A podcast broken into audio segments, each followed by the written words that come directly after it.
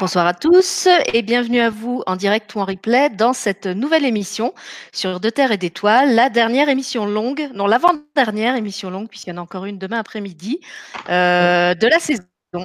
Pour cette émission qui s'intitule euh, Écoute ton corps, il te le rendra, je suis en compagnie de deux invités qui sont thérapeutes toutes les deux.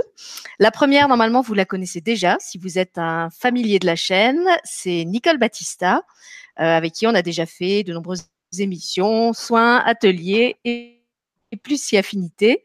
Alors bonsoir Nicole et merci d'être avec nous euh, à nouveau ce soir. Bonsoir Sylvie, bonsoir Valérie, bonsoir à tous. Contente d'être avec vous encore ce soir. Alors, une petite précision technique avant que je vous présente la deuxième invitée. On a toutes les trois une connexion assez euh, instable. Euh, chez moi, il y a eu des orages et on ne sait pas si vous nous voyez et entendez bien. Donc peut-être si quelqu'un sur le chat euh, avait la gentillesse de nous dire euh, si vous nous voyez et entendez, ce serait, ce serait d'une grande aide pour nous.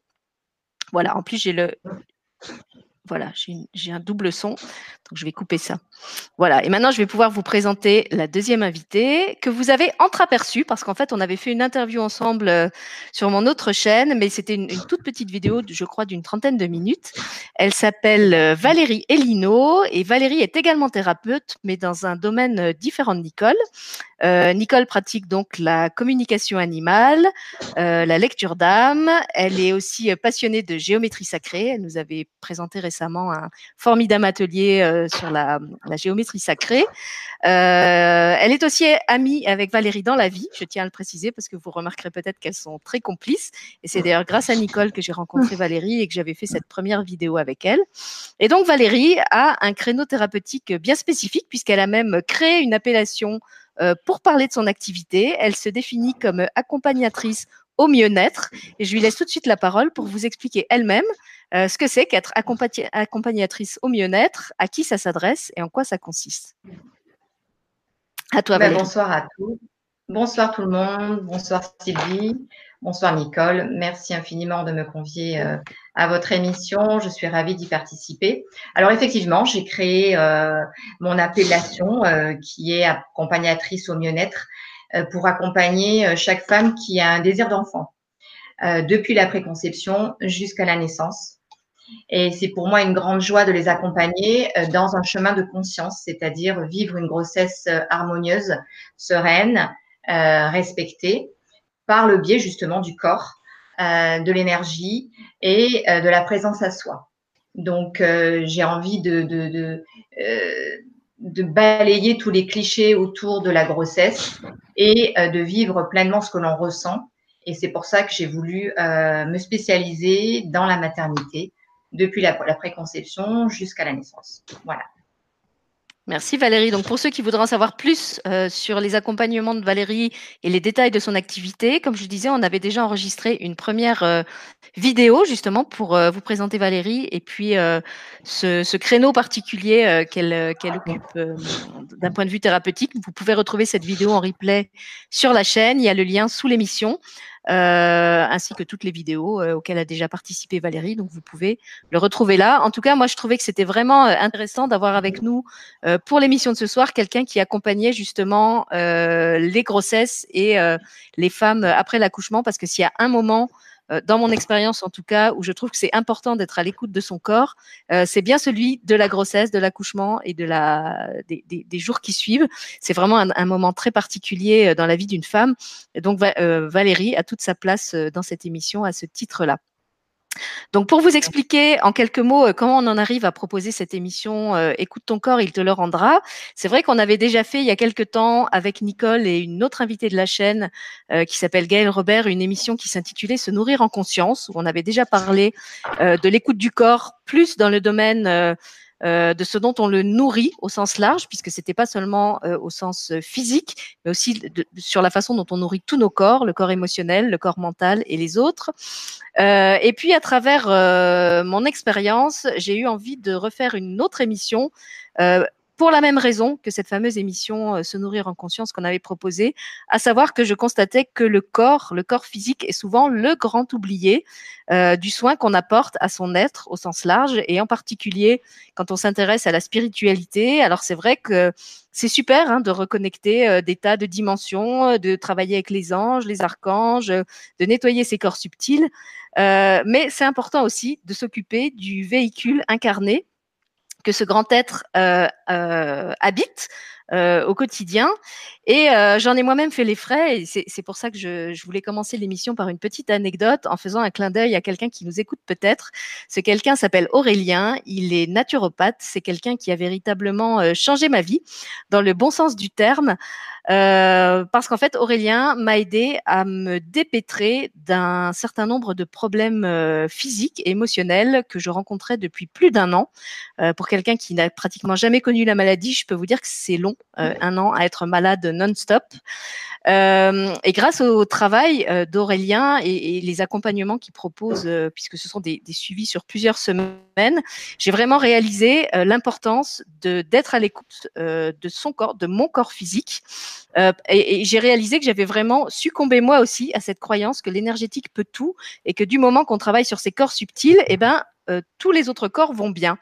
Euh, dans mon expérience, en tout cas, c'est pas comme ça que ça s'est passé. La preuve, j'avais sur ma chaîne des tas de thérapeutes hyper compétents qui m'ont fait toutes sortes de soins.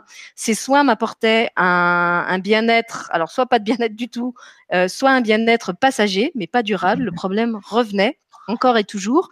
Et aujourd'hui, quand je regarde la démarche qui a été la mienne, ça me fait beaucoup rire parce que je réalise qu'en fait, j'ai été comme quelqu'un qui a un problème avec sa voiture et qui va parler du problème de sa voiture euh, à son plombier, à son boulanger, à son tapissier décorateur, voire au toiletteur pour chien qui habite au bout de la rue. Bref, des gens qui, qui en fait ne sont pas à même de régler son problème puisque c'est un problème qui est vraiment euh, qui concerne le véhicule. Et je suis vraiment euh, euh, épaté, c'est le mot, de constater euh, combien, au bout de deux ou trois jours déjà du, traitement que m'avait prescrit ce, naturopathe, euh, tous mes corps ont commencé à aller mieux, mon corps physique.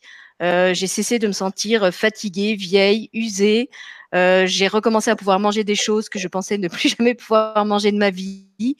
Euh, j'ai cessé de me sentir euh, déprimée, dépressive, euh, triste, sans cesse instable émotionnellement, et tout ça parce qu'il y avait juste un, déséquilibre dans mes corps, dans mon corps physique, au niveau des, des de carences en certaines vitamines, en oligo-éléments, et qu'il a eu l'intelligence de rééquilibrer tout ça au rythme où ça pouvait se faire et, avec les connaissances qui étaient les siennes. Donc voilà, je, je tenais à introduire l'émission euh, par ça. Euh, D'abord parce que je voulais euh, vous parler de ce, ce, naturopathe que je trouve très compétent et que c'était une façon de, de, de, comment dire, de rendre hommage en fait au, au, au travail de fond qu'il a fait avec moi et qui est encore en cours, mais aussi parce que je trouvais que mon exemple était un excellent exemple de ce qui arrive quand justement on n'est pas assez ou pas suffisamment à l'écoute de son corps, qu'on n'est qu'à l'écoute des corps d'en haut. Et pourtant, Dieu sait qu'au fil des émissions, je vous ai incité plusieurs fois à être à l'écoute de votre corps, que je vous ai toujours dit que c'était votre meilleur ami, que c'était celui qui ne mentait pas, euh, que si votre mental était capable de vous faire croire tout et n'importe quoi, le corps physique, avec lui, il n'y a pas moyen de tricher. Moi, j'ai essayé de tricher avec le mien euh, pendant un certain temps. Je l'ai payé euh, cher. Euh, physiquement parlant. Et c'est aussi ça qui m'a donné envie de faire euh, l'émission de ce soir, euh, pour que vous ne fassiez pas la même bêtise, que vous ne, ne succombiez pas à la même croyance. parce qu'en fait, moi, j'étais quelqu'un qui était habitué à, à être à l'écoute de son corps, et c'est pour ça que je connaissais pas la, la maladie. Et là, j'étais entrée dans une phase où j'avais beau poser à mon corps toutes les questions que je lui posais avant, c'était comme si le dialogue était rompu. Euh, que, et, que j'étais dans une espèce de d'incompréhension, un peu comme dans un couple, vous savez, ces couples qui se parlent mais qui ne se comprennent pas. Et ben j'avais l'impression d'être dans une sorte de divorce avec mon corps, de ne plus comprendre les messages qu'il m'envoyait. Je voyais bien qu'il était en détresse, qu'il me disait ça va pas et ça va même de plus en plus mal, euh, mais j'étais pas capable de décoder euh, ce qu'il était en train de me dire. Et je pense que là aussi, ça a été une leçon pour moi euh, d'apprendre que quelquefois, ben, on a besoin de passer par un spécialiste qui peut faire le décodeur euh, et que si on est capable de régler beaucoup de choses par soi-même, euh, quelquefois c'est aussi bien de déléguer ça à, un professionnel qui est vraiment compétent euh, et capable de nous accompagner. Donc voilà, c'était le petit aparté que je voulais faire en début d'émission. Et maintenant, je laisse la parole à Nicole ou Valérie, celle qui voudra réagir la première à, ce que je viens de raconter. Alors, plouf, plouf, ça sera qui va parler. Je comprends, moi je comprends tout à fait ce que ton exemple, Sylvie. Euh, parce qu'en fait, euh, dans, dans, mon accompagnement de préconception, euh, je travaille beaucoup en collaboration avec les naturopathes. Parce que comme tu l'as dit, il faut que les fondations soient saines pour qu'il euh, y ait cette incarnation de la petite âme, pour que, le, pour que le bébé arrive. C'est nécessaire qu'il se sente accueilli. Donc là, on est à l'écoute de son corps, mais que, le, que la matrice dans laquelle euh, va s'implanter bébé soit saine. Et pour cela, la naturopathie apporte un complément extraordinaire de, nettoyage, de purification. Et euh, j'ai de meilleurs résultats pour un corps qui est assaini par la naturopathie. Parce qu'en fait, écouter son corps, c'est un, pour moi une clé extraordinaire de, de bien-être. Euh, le corps, il a une intelligence innée, il a une intelligence infinie. Et quand on lui prépare des bases euh, saines, euh, ben, il, se, ben, il a plaisir à venir, et tu parlais de véhicules, ben, c'est tout à fait ça. Il a plaisir à venir à, et ensuite à se manifester euh, complètement dans les sensations. Et si on est à l'écoute de, de ces sensations, on découvrira un potentiel énorme. Merci Valérie. Alors on va laisser la parole à Nicole à qui j'ai demandé de faire sortir son chien parce qu'on avait le chien euh, qui faisait beaucoup de bruit corporel.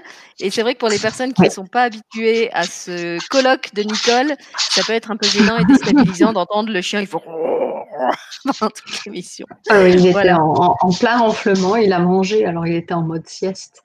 Euh, oui, euh, ceci dit, je vous ai écouté, hein, je, suis, euh, je me suis absentée 30 secondes de l'image, mais j'étais là.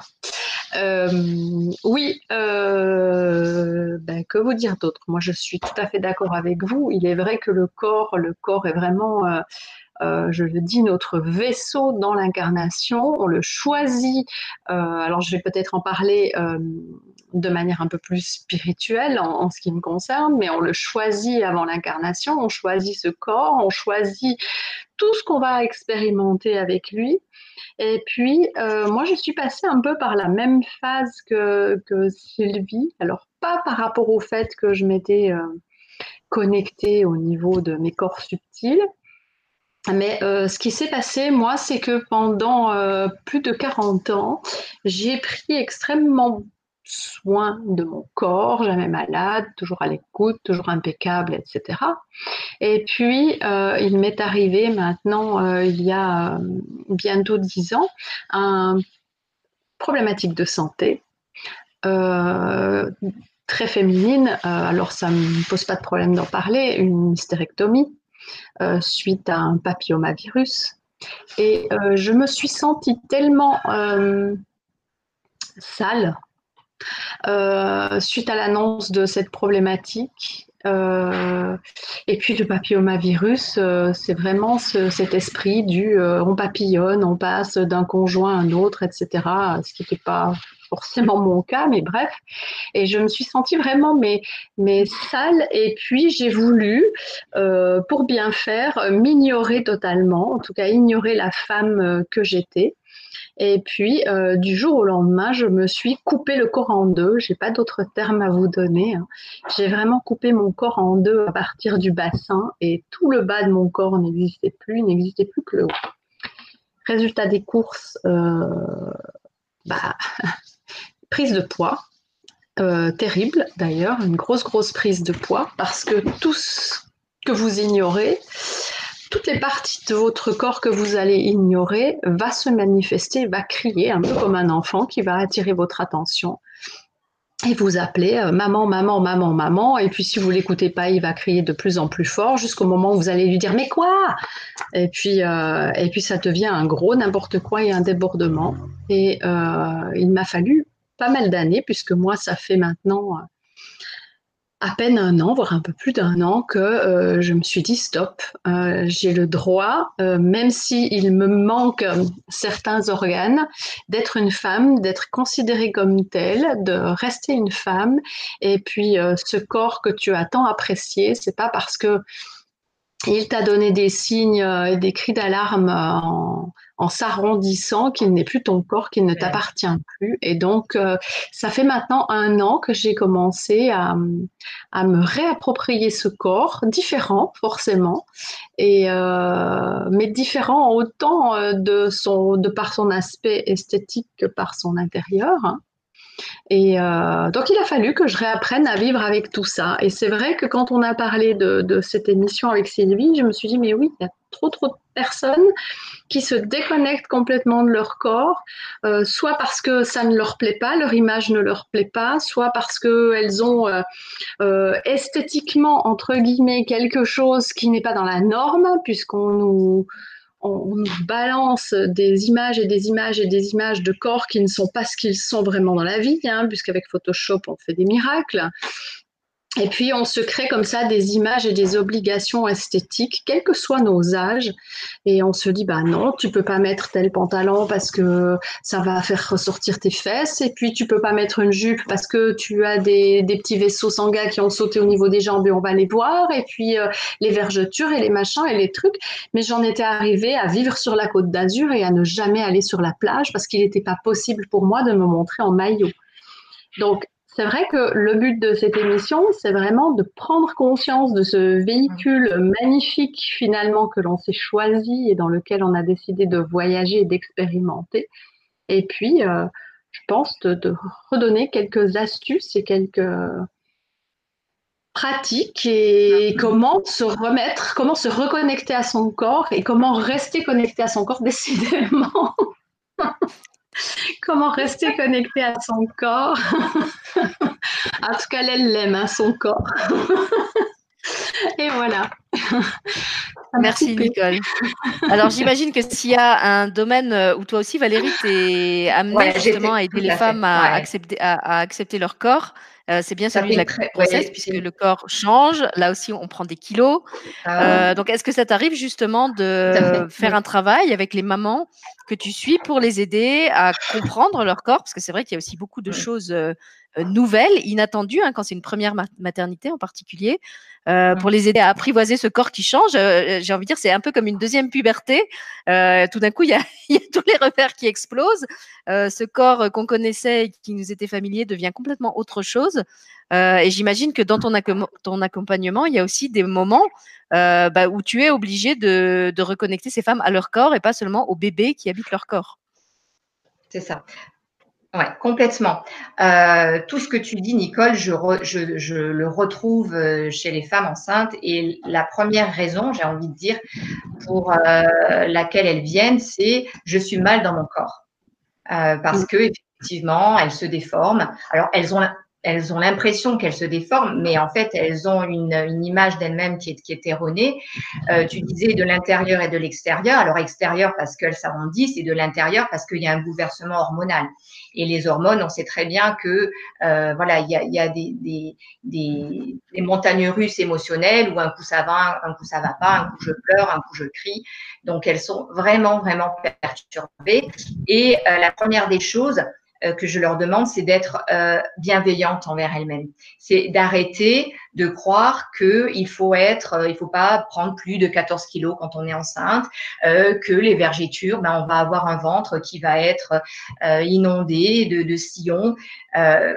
Et, donc, je les accompagne à se reconnecter à leur puissance, parce que je, leur dis que le corps est avant tout euh, une puissance, une, euh, un trophée où le, le bébé va se, va se développer. Donc ça va passer euh, par des exercices de relaxation, ça va passer euh, par le toucher. Il faut savoir que le toucher, c'est un sens qui est hyper important.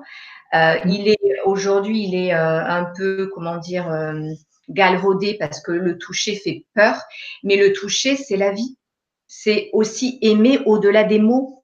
c'est et d'ailleurs avec bébé, on fait beaucoup de peau à peau à la naissance.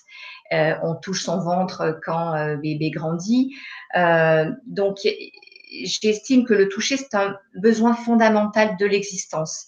Donc, je les amène à se réapproprier leur corps par le toucher. Euh, elles se, je leur demande de se masser les mains, les pieds. Donc, une reconnexion progressive euh, de manière à ce qu'elles s'apprivoisent euh, leur, euh, leur nouveau corps. Et puis, être en conscience, manger en conscience, euh, boire en conscience, aller euh, dans la nature et, et, voir ce que le vent fait sur la peau, le soleil. Donc tout ça va les reconnecter à nos cinq sens en fait, et ça va les aider à mieux accepter euh, la beauté de la vie et à mieux accepter la métamorphose parce que c'est pas un changement, c'est la métamorphose. Et quand on sait que euh, ben, chenille, enfin cocon deviendra papillon, c'est la métamorphose. Donc il faut accepter euh, cette évolution du corps parce que c'est un vrai cadeau de la vie. Merci Valérie. En t'écoutant, je me dis que euh, finalement, d'ailleurs, les, bébés, les enfants et les animaux, pour Nicole qui travaille beaucoup euh, en tant que communicatrice animale avec les animaux, sont finalement beaucoup plus proches de leur corps que nous ne le sommes souvent, euh, justement parce qu'ils n'ont pas hérité de tous ces filtres qu'on a eu nous à travers l'éducation qui nous a enseigné à écouter plutôt nos idées et nos croyances que notre propre corps. Euh, avec toutes les fausses interprétations d'ailleurs vers lesquelles euh, ça nous mène. Quand vous regardez comment sont des animaux entre eux, comment sont des enfants entre eux, quand ils n'ont pas encore été euh, dressés, euh, en fait, ils, ils, vont facilement l'un vers l'autre. Ils se touchent, ils se caressent. Ils se... Alors, les enfants se font des bisous, les animaux euh, se frottent, euh, échangent leurs odeurs. Donc, ils n'ont pas cette méfiance du corps. C'est vrai que on a l'impression quelquefois, et je vais le dire encore une fois, encore plus dans les milieux qui se disent spirituels, qu'il y a une espèce de fuite du corps, voire de rejet du corps, hein, comme le corps, euh, et en plus on a une longue tradition avec ça, hein, dans, le, christianisme et dans d'autres religions. Le corps, c'est ce qui est impur, c'est ce qui est la source du péché. Euh, donc, on, nous a appris vraiment depuis des, millénaires à nous déconnecter de notre corps, à ne pas faire confiance à notre corps, qui était justement cet, instrument de la. Euh, je pense aux sept péchés capitaux. Hein, les sept péchés capitaux, c'est tous des péchés liés au corps, liés à la sexualité, liés à la gourmandise, à la sensualité. Euh, alors, c'est vrai qu'il y a, l'orgueil, il y a l'avarice et il y en a d'autres, mais Là aussi, le corps en prend encore plein pot. C'est le méchant de l'histoire, c'est celui qui induit en erreur, c'est le tentateur.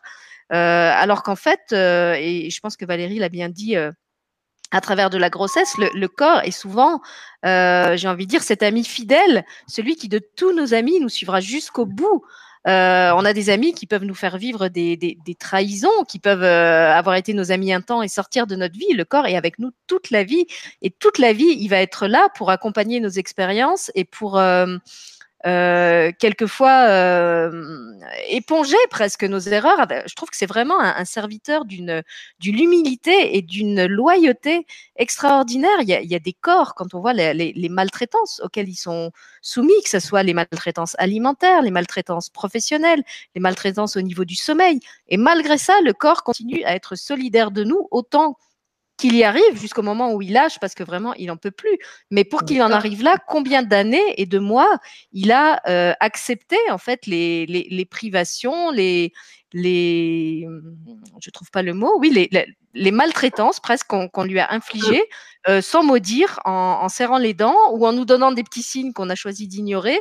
Euh, et c'est pour ça que je le disais encore en début d'émission, pour moi, le corps, c'est vraiment celui qui ne triche pas. Euh, notre mental triche avec nous, même nos proches peuvent tricher avec nous. Le corps ne triche jamais. Le corps va vraiment toujours euh, qu'on accepte de l'entendre ou pas, nous donner des, signaux, nous euh, tenter d'établir le dialogue euh, pour nous informer que quelque chose ne va pas, qu'il est en souffrance, qu'il a besoin d'aide. Et vraiment, je pense que si, on traitait nos, enfants, nos conjoints, nos, amis, comme la plupart d'entre nous, on traite notre corps, mais quels piètres humains on serait au niveau de la relation. Voilà, je, pense que ça va vous faire réagir ce que je viens de dire, donc je vous laisse reprendre la parole.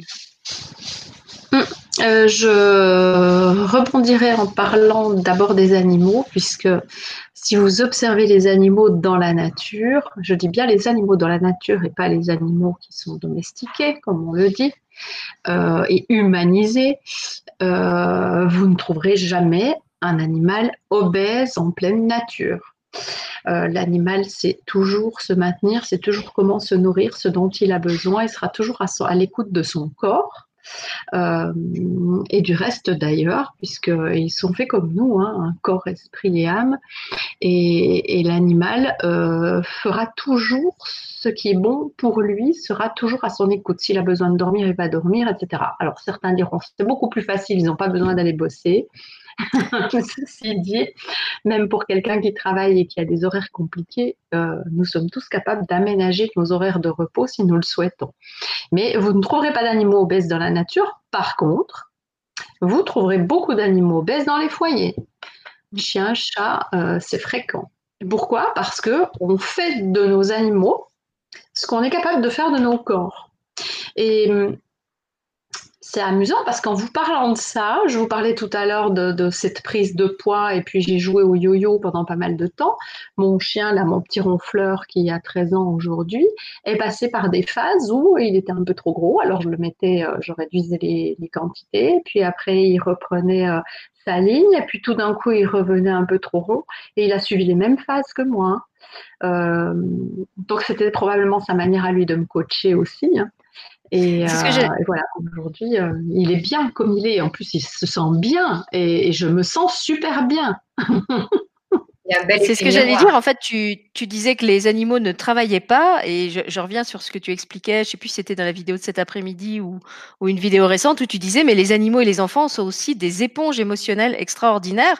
Donc, même si on a l'impression qu'ils dorment, il faut savoir que pendant ce temps-là, ils sont en train de recycler toutes les émotions que nous, on a appris justement à ne pas exprimer avec notre corps, qu'on refoule et que notre corps, tant bien que mal, tente de traiter et de drainer pour nous. Euh, et donc les animaux mmh souvent nous assistent euh, d'un point de vue énergétique dans ce, dans ce rôle-là. C'est exactement ça. Et puis je vais rebondir sur le, le soin de Rémi que tu as que vous avez fait ensemble en début de semaine. Quand j'ai reçu ce message de, de mon chien d'ailleurs, en suivant le soin, qui me disait allez-y nettoyer parce que tout ce que vous allez nettoyer, nous n'aurons pas à le porter. Voilà. Ah voilà, c'était là. C'était en réponse à la question du est-ce que ce soin peut se, se, se, se faire euh, se... ah, s'adapter aux animaux? Est-ce que ce soin est destiné aux animaux? Non, ce soin est vraiment destiné à l'humain. Et le chien me disait, euh, allez-y, nettoyez, plus vous nettoierez, moins nous aurons à porter. Et c'est valable aussi pour les enfants. Hein. Donc, euh, c'est ça. Il faut vraiment, vraiment, vraiment apprendre à s'écouter, à se réattribuer son corps. Je rejoins Valérie qui dit qu'il faut apprendre à se toucher. Alors, Valérie, c'est vraiment avec les, mamans et futures mamans. Et moi, j'ai envie de vous dire, eh ben, oui, moi, je suis une maman. Euh, à la retraite, hein, j'ai pas l'âge de la retraite, et puis l'âge de la retraite n'existe pas pour moi, euh, mais je suis une, grand-maman même, et puis il a fallu que je réapprenne à toucher mon corps, à l'accepter. Euh, je me suis même amusée à l'habiller hein, pour diverses raisons. Et euh, il était important pour moi que je redonne de la valeur à ce corps. Parce que à un moment donné, je me suis vue j'ai presque envie de vous dire difforme. Et puis, je me suis dit, mais non, comment est-ce que les gens te voient? Comment est-ce que les gens te perçoivent? Alors, j'ai cette chance avec, euh, avec euh, les consultations et les gens que je reçois en consultation, d'avoir un regard de personnes qui parlent de ma bienveillance, de ma gentillesse, etc. Euh, J'accepte, ça fait, ça fait vraiment chaud au cœur d'entendre ça et c'est dans cet esprit-là que je, que je fonctionne. Et puis, je me rends compte que j'ai des amis euh, très proches, des vrais amis, dont Valérie, qui auront toujours plaisir de me prendre dans leurs bras, etc. Des personnes qui vont me trouver lumineuse, belle. Après, on peut pas plaire à tout le monde. Et à un moment donné, je me suis dit, mais regarde, tu as des gens autour de toi qui te, qui te regardent et qui te trouvent euh, belle. Je ne parle pas belle dans le sens esthétique, hein, mais belle. Et toi, tu n'es pas capable de t'aimer. Et j'ai dit, et ça, ça doit changer. Et il a fallu que je change ça, vraiment c'était indispensable et c'est vraiment ce que j'encourage tout le monde à faire. On n'est pas obligé d'être thérapeute énergéticien pour pouvoir changer cette image qu'on a de nous. Regardez-vous dans la glace, regardez-vous dans les yeux, ça c'est très important. Et puis, euh, euh, osez vous dire que vous ne vous aimez pas. C'est pas possible. Alors justement, si tu veux, j'ai un très joli témoignage euh, sur le chat. Euh, il y en a mm. plusieurs, mais il y en a un qui va dans le sens de ce que tu dis, donc je vais commencer par celui-là. C'est Aurélie qui, euh, qui nous disait euh, Si je peux donner un peu d'espoir, oui, c'est possible d'avoir un corps qui nous plaît. Après deux grossesses, je ne me suis jamais sentie aussi belle, avec un corps très tonique et sain. Il n'y a pas de fatalité. Donc, merci Aurélie pour ton témoignage positif. Et puis un peu plus loin, elle nous, parle aussi des animaux et elle nous dit les animaux sont connectés à l'écoute de leurs émotions. Les animaux domestiques absorbent l'énergie de leur maître. Donc ça rejoint ce que disait euh, Nicole. Et puis alors, dans les témoignages euh, euh, un peu moins positifs, il y a Catherine qui nous dit Je te comprends, Nicole. Depuis l'adolescence, je ne me suis pas mise en maillot de bain à cause de mes rondeurs. Et ensuite, la deuxième raison, c'est que j'ai évité de peu l'hystérectomie à cause d'un fibrome. Et Marielle aussi nous dit Pas facile d'aimer son corps mutilé pour ce qui me concerne, ce qui a changé mon regard, c'est un tatouage. Donc, tu parlais, mmh. Nicole, de la façon dont tu avais habillé ton corps euh, récemment en te faisant tatouer euh, une bonne partie du bras. C'est vrai que ça peut être une façon de faire plaisir à son corps, de, de mettre son corps euh, en valeur. tout à l'heure, Valérie nous disait quelque chose que j'ai trouvé magnifique. Elle disait, je réapprends aux femmes que leur corps est une puissance et un trophée. Et je me disais, à quel moment, dans notre éducation de petites filles et de jeunes filles, on nous apprend que notre corps euh, est une puissance et un trophée? Donc là, je parle pour les filles parce que c'était l'exemple de Valérie, mais même chose pour les garçons. À quel moment est-ce que leur, on leur apprend que leur corps est un temple sacré et que ce corps mérite tout le respect? Combien il y a d'hommes aussi qui se font du mal avec le sport, hein, en poussant leur corps euh, aux, extrêmes limites de, de, leur force physique, en allant faire de la muscu euh, à gogo parce que, soi-disant, les, les standards euh, de, l'homme euh, du, du bellâtre, j'ai envie de dire, les standards de l'homme idéal, euh, ce serait cet homme musculeux avec des, muscles gonflés de partout. vraiment, je crois que c'est important de, se détacher de tous ces, stéréotypes. Comme l'a dit Nicole, la plupart du temps, de toute façon, ces, corps ne sont pas réels. Ce sont des, corps qui ont été déformé au niveau de l'image qu'on en donne. Euh, et si effectivement on essaye de s'identifier à ça, bah, il y a très peu d'entre nous euh, qui ont la plastique idéale euh, et qui réussiront à s'aimer. Donc je pense que c'est plus simple de faire le travail de s'aimer à partir de où on en est avec le corps qu'on a, plutôt que de, garder l'idéal d'un corps parfait.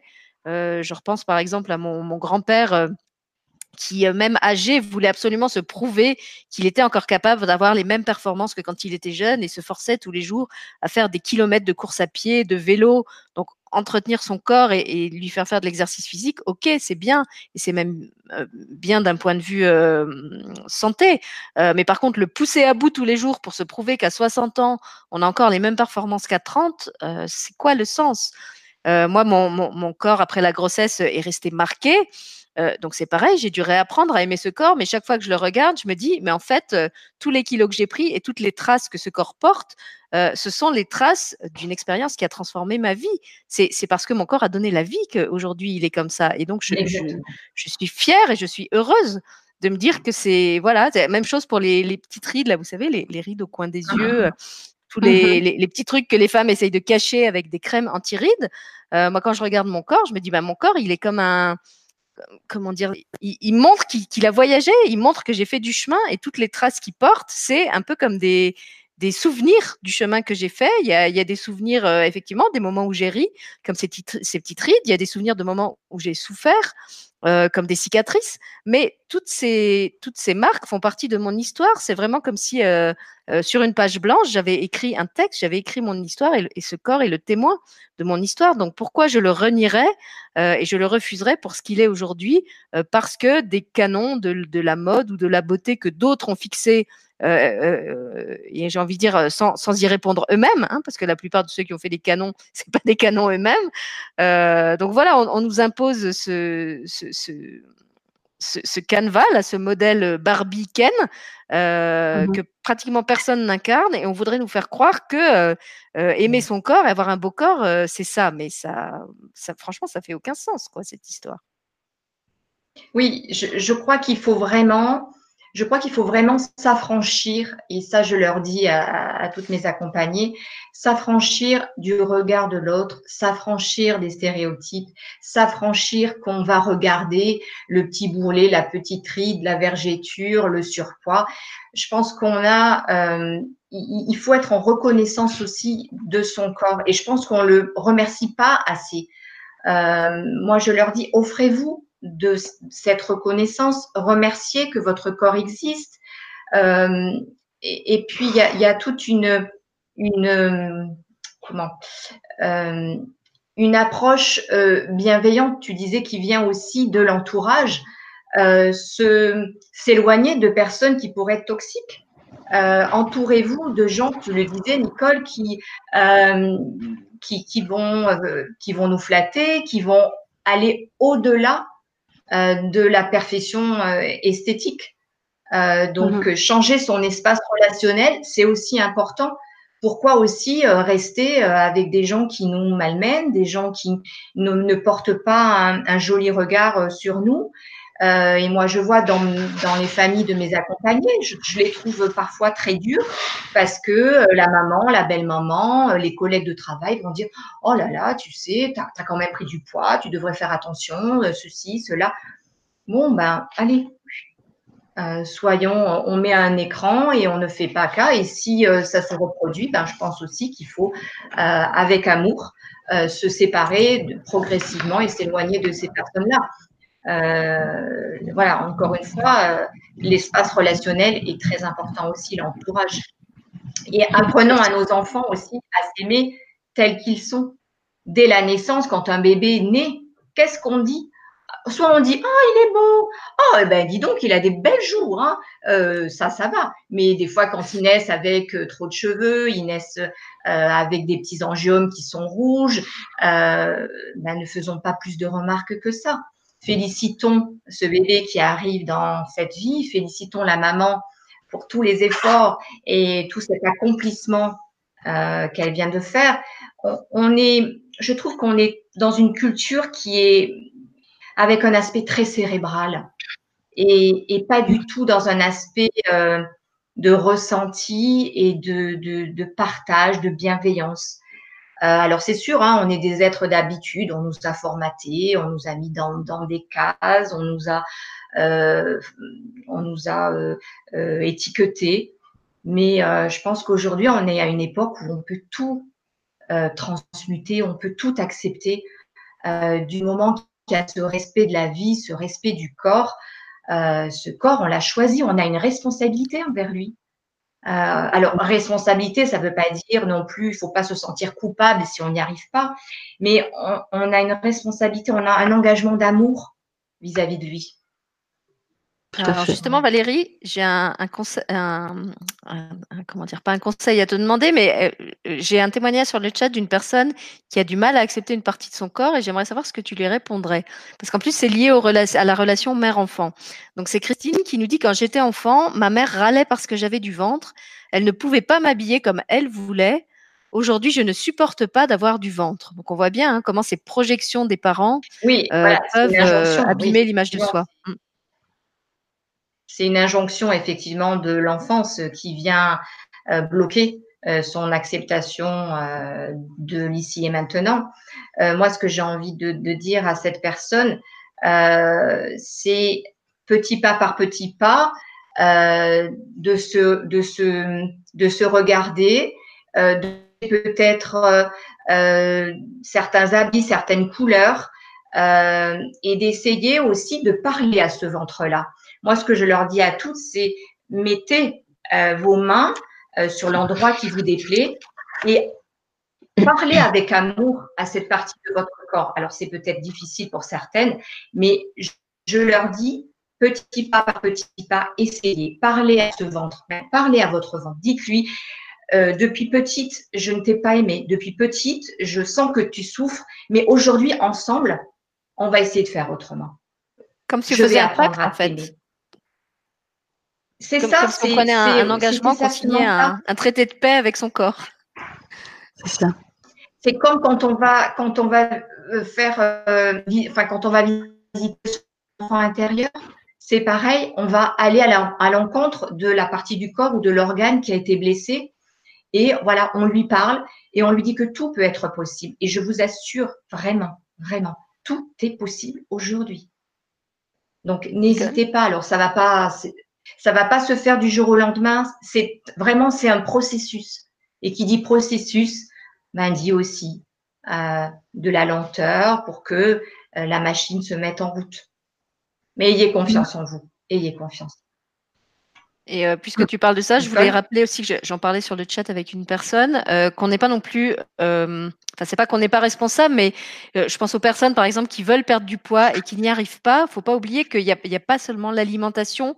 On a fait une émission récemment qui s'appelait Se libérer des kilos émotionnels, où Gaëlle, l'intervenante, expliquait qu'en fait dans ce, combat que certaines mènent contre leur corps, elles mènent le combat au faux endroit parce qu'elles croient que leurs kilos viennent de l'alimentation, du fait qu'elles se nourrissent mal, alors qu'en fait c'est pas ça. C'est poids, en fait, ce sont des poids euh, euh, de, la famille, de certaines charges symboliques, de situations qu'elles n'ont pas digérées euh, au sens propre du terme. Et c'est ça aussi que leur corps leur dit. Donc, c'est pas la peine d'entrer dans une relation de, conflit et de guerre ouverte avec son corps parce qu'on ne réussit pas à le rendre comme on voudrait.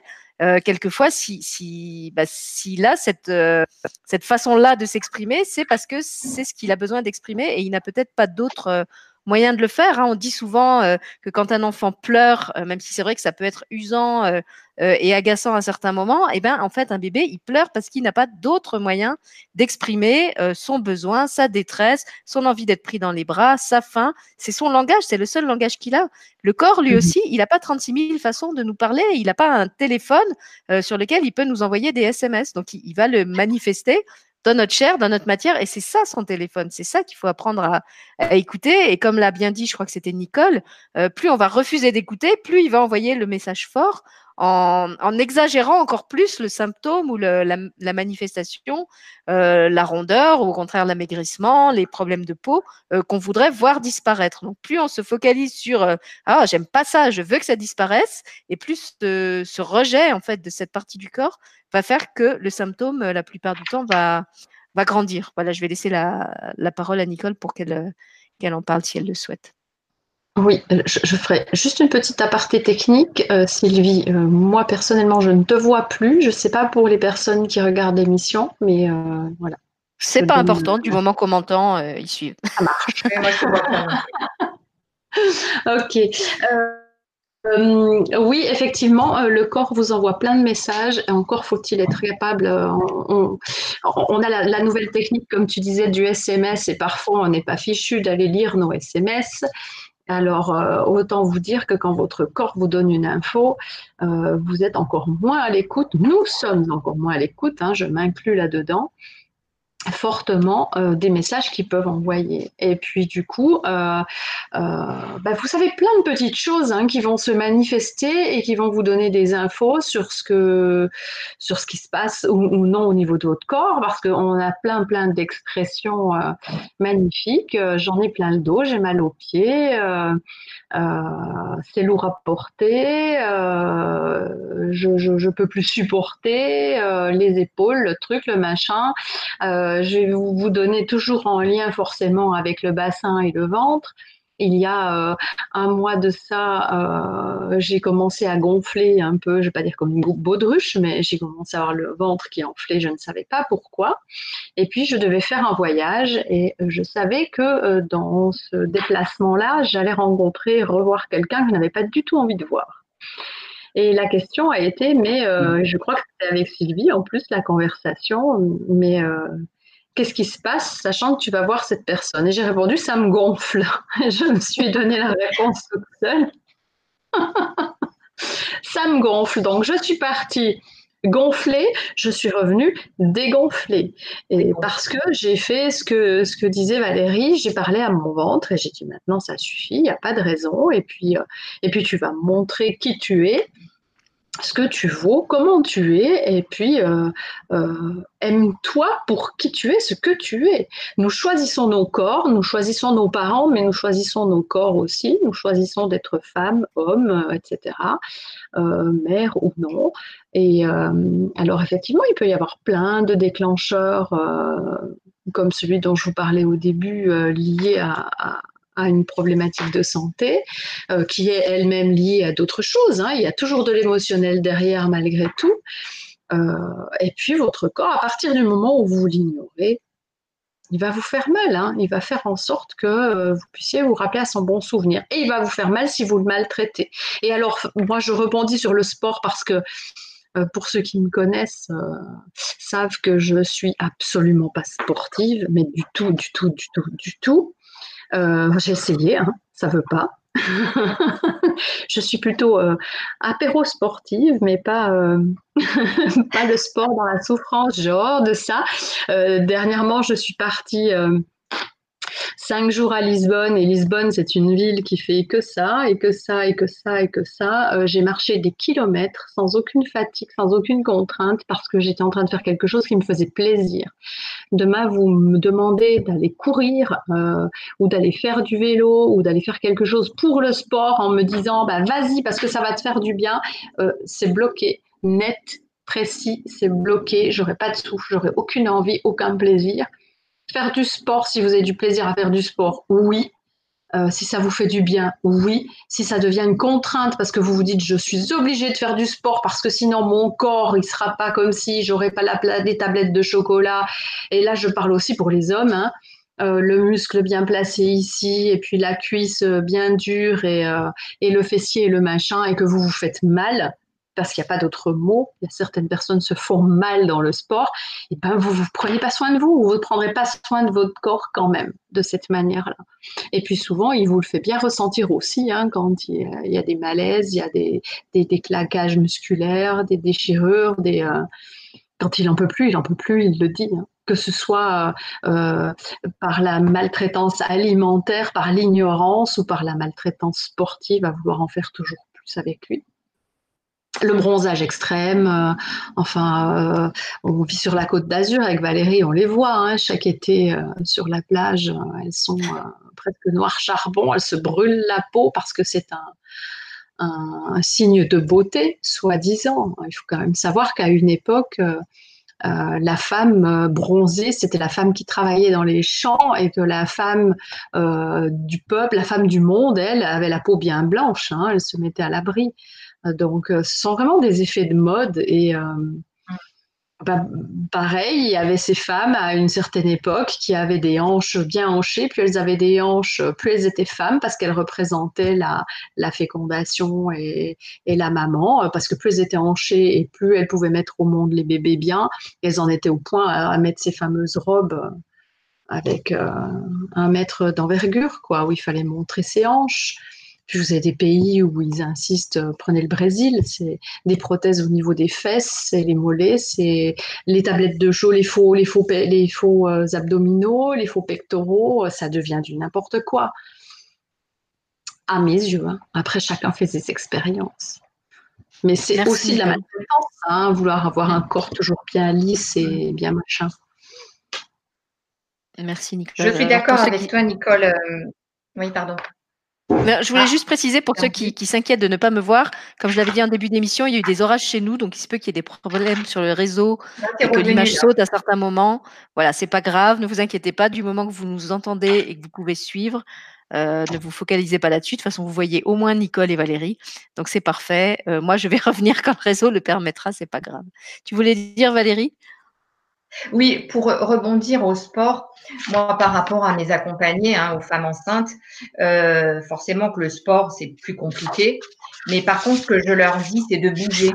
C'est-à-dire que moi, j'estime que le corps, il est fait pour bouger, ne serait-ce que par notre constitution. Euh, on, a, euh, on a un nombre de muscles de taille importante aussi, euh, différente, pardon. On a des articulations. Et si je leur dis, euh, si, vous, si vous ne voulez pas faire de sport, je leur conseille de danser. En fait, quand tu danses, tu incarnes la joie, tu incarnes la légèreté, la liberté. Donc, euh, je leur dis, mettez-vous une musique qui vous plaît. Et euh, voilà, seul ou avec votre conjoint ou avec vos autres enfants ou avec vos animaux, euh, mettez-vous en joie et je vous assure qu'on gagne en vitalité, on gagne aussi en confiance, on se sent, euh, ben on sent notre corps habité par cette, par cette optimisme, cette envie de, vivre, et on en oublie complètement que euh, ben, ça peut faire du bien au corps, que euh, ça remet euh, l'énergie. donc voilà, moi j'ai envie de vous dire, si vous avez envie, essayez, testez, expérimentez, dansez. Moi je suis tout à fait d'accord avec vous. Il y a plein de façons de faire plaisir à son corps et de le faire bouger autrement qu'en faisant du sport intensif et dans la souffrance. Euh, alors, il y a la danse. Euh, vous pouvez faire du sport. J'étais ce week-end chez un ami qui est passionné de, de réalité virtuelle. Alors, lui, en fait, quand il veut bouger, ce qu'il fait, c'est qu'il se met un jeu. Euh, par exemple, il m'a fait essayer un jeu où on a des sabres laser et il faut couper des cubes. Et ben effectivement, c'est physique parce que même si les cubes sont virtuels, il faut faire des mouvements dans tous les sens euh, pour couper les cubes. Euh, et du coup, ben finalement, quand vous avez fini, vous avez mouillé votre t-shirt, vous êtes trempé.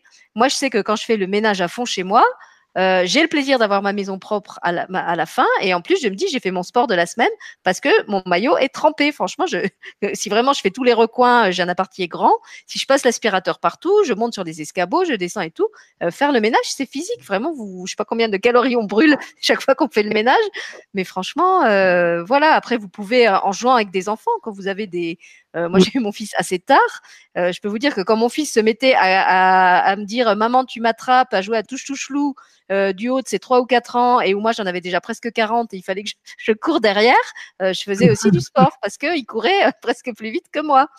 Donc, avec les animaux, si vous avez des, chiens que vous allez les promener, eh ben, tous les jours, ça vous fait faire votre petite marche en douceur et, le chien bah, va vous vous faire bouger, mais avec le plaisir de le promener et pas en vous disant euh, voilà, j'y vais, il faut que je me fasse mal, il faut que je perde des kilos, il faut que je transpire. Et euh, moi, je, suis comme vous, c'est le truc que de toute façon, j'aurais pas la discipline euh, de m'imposer. Il faudrait vraiment que je sois malade, je pense, et que j'ai pas le choix pour m'obliger à, faire du sport intensif.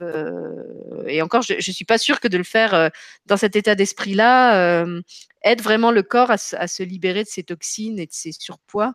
Euh, c'est peut-être lui rajouter encore un poids de lui dire tu, n'as pas le droit d'être comme tu es. En plus, maintenant, il faut que tu maigrisses. Toi. Ou, en plus, maintenant, il faut que tu grossisses. Parce que là, on parle des gros, mais ça existe aussi dans l'autre sens. Hein. Il y en a combien à qui on a dit tu es trop maigre, il faut que tu manges. Euh, moi, toute mon enfance, ça a été t'es trop petite, il faut que tu grandisses. Euh, donc on me, gavait de nourriture euh, parce que je ne grandissais pas euh, assez vite au, gré des pédiatres et autres personnes qui accompagnaient ma petite enfance. donc là aussi, ces non-écoute du corps, souvent elles remontent à très loin. Et je trouve que c'est important de remettre ça aussi en contexte et de se déculpabiliser par rapport au fait qu'on s'écoute pas ou qu'on a du mal à s'écouter, euh, parce qu'il y a l'éducation et puis il y a aussi euh, bah, tout ce qu'on a engrammé euh, aussi quand on était dans le ventre de notre maman. Je pense que Valérie pourra nous en dire un mot. Est-ce que notre maman s'est écoutée pendant sa grossesse? Est-ce qu'elle a pris soin de son corps? Est-ce qu'elle a écouté nos besoins de sommeil? Est-ce qu'elle a écouté ce qu'on avait envie de manger en tant que bébé? Moi, je vois des, des femmes enceintes qui, qui, déménagent, qui refont tout leur appartement, qui font les peintures, qui font les travaux. Je me dis, mais à quel moment elles se reposent ces femmes Alors? Je sais pas, hein, peut-être elles sont en, top forme et, c'est ok pour elles euh, de le faire. Mais euh, moi, quand j'étais enceinte, euh, j'avais besoin de dormir encore plus que d'habitude. J'avais vraiment, j'étais au ralenti. Puis plus on avance dans la grossesse, plus on est ralenti, puisqu'il y a ce, ce, ventre qui pèse de plus en plus lourd. et je trouvais vraiment important de, bah, de m'accorder des temps de repos, de lever le pied sur certaines choses, de déléguer certaines activités que j'avais plus la force de faire, comme porter des sacs de course et des packs d'eau. Euh, pour moi, c'est ça aussi le, respect de son corps, qu'on soit enceinte ou pas enceinte, accepter le, notre corps dans l'état d'énergie qu'il est, à l'âge qu'il a. Euh, bah, parce que comme on l'a dit, euh, il y, a, y, a, des moments où, alors soit on, on prend de l'âge, soit on peut être plus faible. Euh, moi, quand j'ai eu cette période où, où, je pouvais plus rien manger et où j'étais tout le temps en hypoglycémie, et eh ben j'étais tout le temps fatiguée et j'avais dû vraiment accepter de, de, faire le tri dans mes activités, d'en faire moins, de sélectionner euh, ce que je voulais absolument faire et, d'échelonner le reste dans le temps parce que j'avais plus la capacité physique de faire en une journée ce que je faisais avant. Donc là, ça devait s'étaler sur la semaine. Ça m'a vraiment appris euh, à ralentir. Euh, je pense à toutes les personnes qui font de l'anémie, de l'hypotension, euh, des choses que j'ai aussi vécues. C'est vraiment des, des, des, maladies qui vous obligent à ralentir et à écouter votre corps dans la limite de ce qui est possible pour lui à ce moment-là. Voilà, ça ne veut pas dire que toute votre vie vous allez être malade et ralenti, mais à ce moment-là, il vous réclame de l'attention.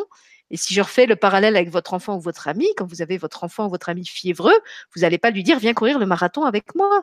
Euh, vous lui dites, eh ben, repose-toi, mon chéri, tu en as besoin. Donc, pourquoi avec notre corps, on n'a pas cette même bienveillance qu'on est capable d'avoir avec euh, nos enfants et nos amis? Et puis pour mmh euh, compléter encore ce chapitre, je voulais parler aussi de, quelque chose qu'on n'a pas abordé, c'est la façon dont on s'adresse, dont on traite euh, nos parties intimes. Là, je fais un petit clin d'œil. Il y a une autre invitée de la chaîne qui s'appelle Jenny Desrutins, avec qui on a fait beaucoup, beaucoup d'émissions euh, sur la prévention des violences sexuelles à, l'encontre des mineurs. Et Jenny n'a pas arrêté de répéter combien c'est important de parler aux enfants et aux adolescents de leurs parties intimes comme des parties sacrées, des parties dignes de respect. Euh, des parties dont ils ont le droit de connaître le nom d'un point de vue scientifique. Hein, c'est pas le zizi, la quéquette, euh, la foufoune euh, et tous ces petits mots soi-disant mignons. Non, ils ont le droit de savoir comment ça s'appelle. Ils en ont besoin aussi pour que, à l'adolescence en particulier, ils soient capables de différencier le terme médical du terme euh, caricatural, voire obscène, que certains vont employer à la place. Hein. Je pense aux, je sais pas, pensez aux, jeunes, même les filles maintenant qui disent je m'en bats les couilles. C'est quoi mm. le sens d'une fille qui dit je m'en bats les couilles? Euh, Et quand c'est un garçon, euh, bah, ça veut dire que symboliquement il tape sur, sur, sur ses organes sacrés. Donc moi, en général, pour, les rendre attentifs à ça, je leur dis rigolant, bah dis donc, ça doit faire mal si tu te les bats. Et les filles, je leur répondais quand j'étais enseignante, mais t'en as pas, donc tu peux pas les battre. Mais je trouve que c'est important de les, de, les rendre attentifs à ça, la façon dont, ils, parlent de, leur corps. Euh, encore récemment, j'ai entendu mon fils euh, de quoi, de 12 ans, qui, parlait de son sexe en disant la tub. Je lui dis non, c'est pas la tub. C'est ton sexe, c'est ton pénis, c'est ce que tu veux, mais c'est pas la tub. Ça s'appelle pas comme ça. Euh, c'est important que tu saches faire la différence entre la tub, le pénis, la verge. Il y a des, mots pour ça. voilà, autant connaître le bon vocabulaire. Après, quand tu avec tes copains, si tu veux l'appeler comme ça, tu l'appelles comme ça pour te faire intégrer dans la bande. Mais devant moi, tu n'appelles pas ton sexe comme ça. En plus, euh, c'est moi qui l'ai créé en partie. Euh, je refuse que tu, traites mon travail de cette façon. Mais voilà, au-delà de, la blague, euh, je trouve que c'est important d'apprendre aussi à nos enfants et aux adolescents ce côté sacré du respect de leur corps en l'appliquant aussi à nous. Et là, j'en parle parce que moi, j'ai une maman qui a essayé de m'inculquer ça en tant qu'ado, mais qui par contre ne respectait pas du tout son propre corps. Donc j'avais comme un, message complètement contradictoire de ma mère qui me disait, tu comprends, ton corps est un temple sacré, il faut que tu le respectes, mais qui au quotidien me donnait des contre-exemples constants euh, de ce qu'il fallait pas faire. Donc, si vous voulez que votre enfant entende le, message, bien évidemment, il ne faut pas lui dire avec des mots, il faut surtout incarner ce message. À la limite, même si vous lui dites rien, mais que vous, vous l'incarnez, il va entendre le message. Par contre, si vous lui en parlez, mais que vous ne l'incarnez pas, alors là, comme on dit, ça va rentrer par une oreille et ça va sortir par l'autre. Voilà, donc c'était un mmh. petit. Euh, non, c'était pas une parenthèse. Je trouvais que c'était important de parler aussi de ça.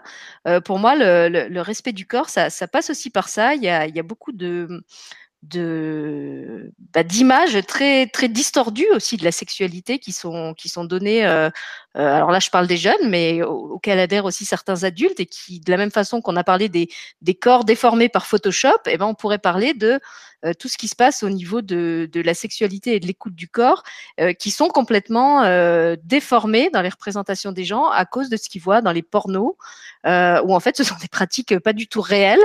Euh, il faut savoir que les acteurs de, porno sont dopés hein, la plupart du temps pour avoir les, performances euh, qu'ils arborent euh, dans les films. Et en plus, ce sont des, pratiques bah, qui sont dénuées de justement d'écoute du corps, où il n'y a, pas de tendresse, où il y a de la, manipulation, du pouvoir, de la domination. Enfin, des choses qui pour moi ont rien à voir avec la sexualité et l'amour. Et je trouve que c'est important bah, d'expliquer ça à nos enfants, pas de leur interdire de voir des pornos, euh, mais de leur dire si tu en vois, sache que ça n'est pas la vraie vie, sache que ça n'est pas la vraie sexualité et surtout que l'amour c'est pas ça. Voilà, je pense que c'est vraiment un message euh, important et, du coup je le passe aussi aux jeunes qui pourraient qui pourraient tomber euh, éventuellement sur cette émission ou à leurs parents.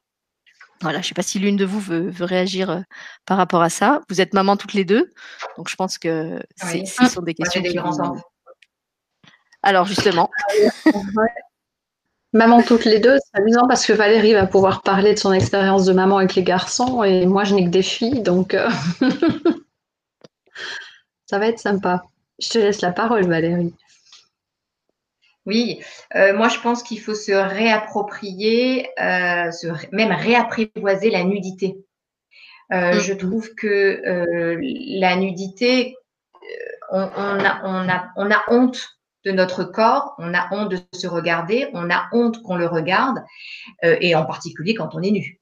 Donc, euh, euh, je pense qu'il faut réintroduire encore une fois, le regard bienveillant et apprendre à se connaître, regarder son corps, savoir, comme tu le disais, comment il fonctionne et en parler ouvertement avec les enfants sur le plan scientifique. Moi, c'est ce que j'ai fait avec mes garçons.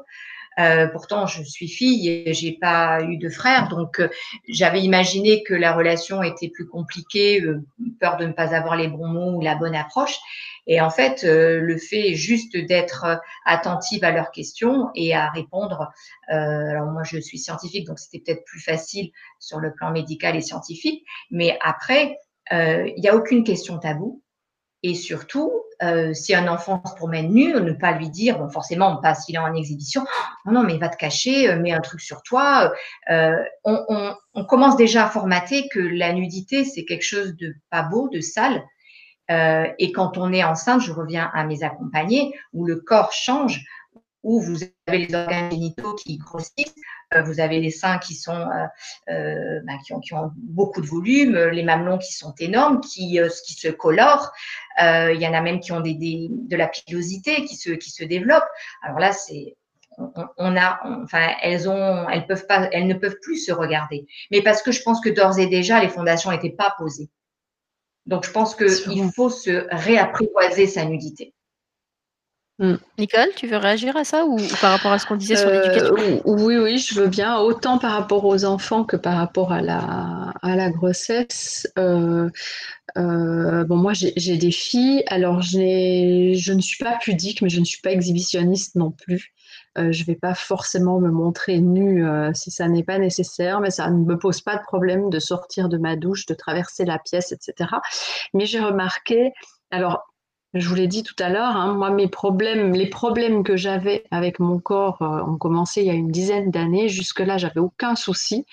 Euh, donc, euh, mes enfants m'ont toujours vu. je, je, je, ne leur ai jamais caché mon corps et, et, celle que j'étais. et là-dessus, c'est très drôle parce que j'ai une de mes filles qui me disait, petite maman, quand je serai grande, j'aimerais être comme toi, avec un petit peu plus oh. grande, mais quand, un petit peu plus grande et avec un petit peu plus de poitrine, mais sinon tout comme toi. Et euh, ben, ma fille euh, est un petit peu plus grande que moi et a plus de poitrine que moi. mais quand on nous voit toutes les deux, on me dit toujours oh, qu'est-ce qu'elle te ressemble Et donc, c'est très amusant. Je lui ai dit un jour, tu vois, ton vœu a été exaucé.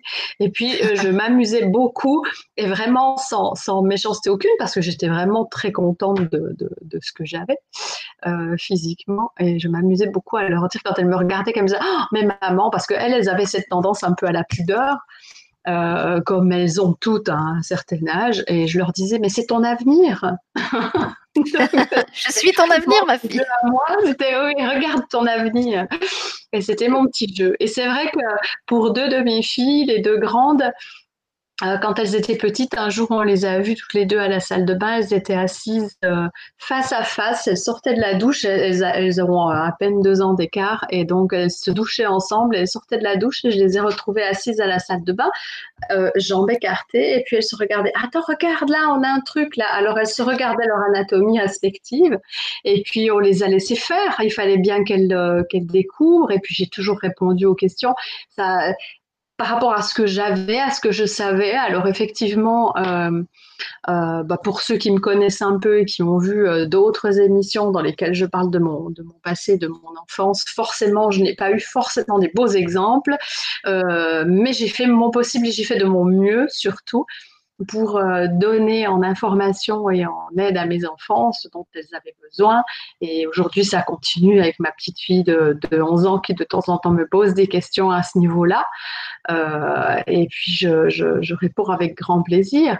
Et il faut pas se cacher. Après, je, vais faire une petite parenthèse grossesse. Personnellement, je suis une personne qui a pris entre 20 et 25 kilos par grossesse. Je les ai toujours perdus, mais j'ai eu un plaisir fou à être enceinte. C'était quelque chose, quoi.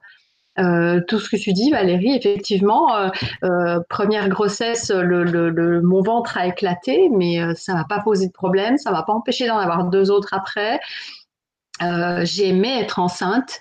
Même si une de mes grossesses n'a pas été toute évidente au début de par les nausées, mais j'ai aimé être enceinte, j'ai aimé manger, me reposer, chouchouter, caresser mon ventre, parler à mon bébé. j'ai aimé mon corps en tant que, femme enceinte, j'ai aimé ça.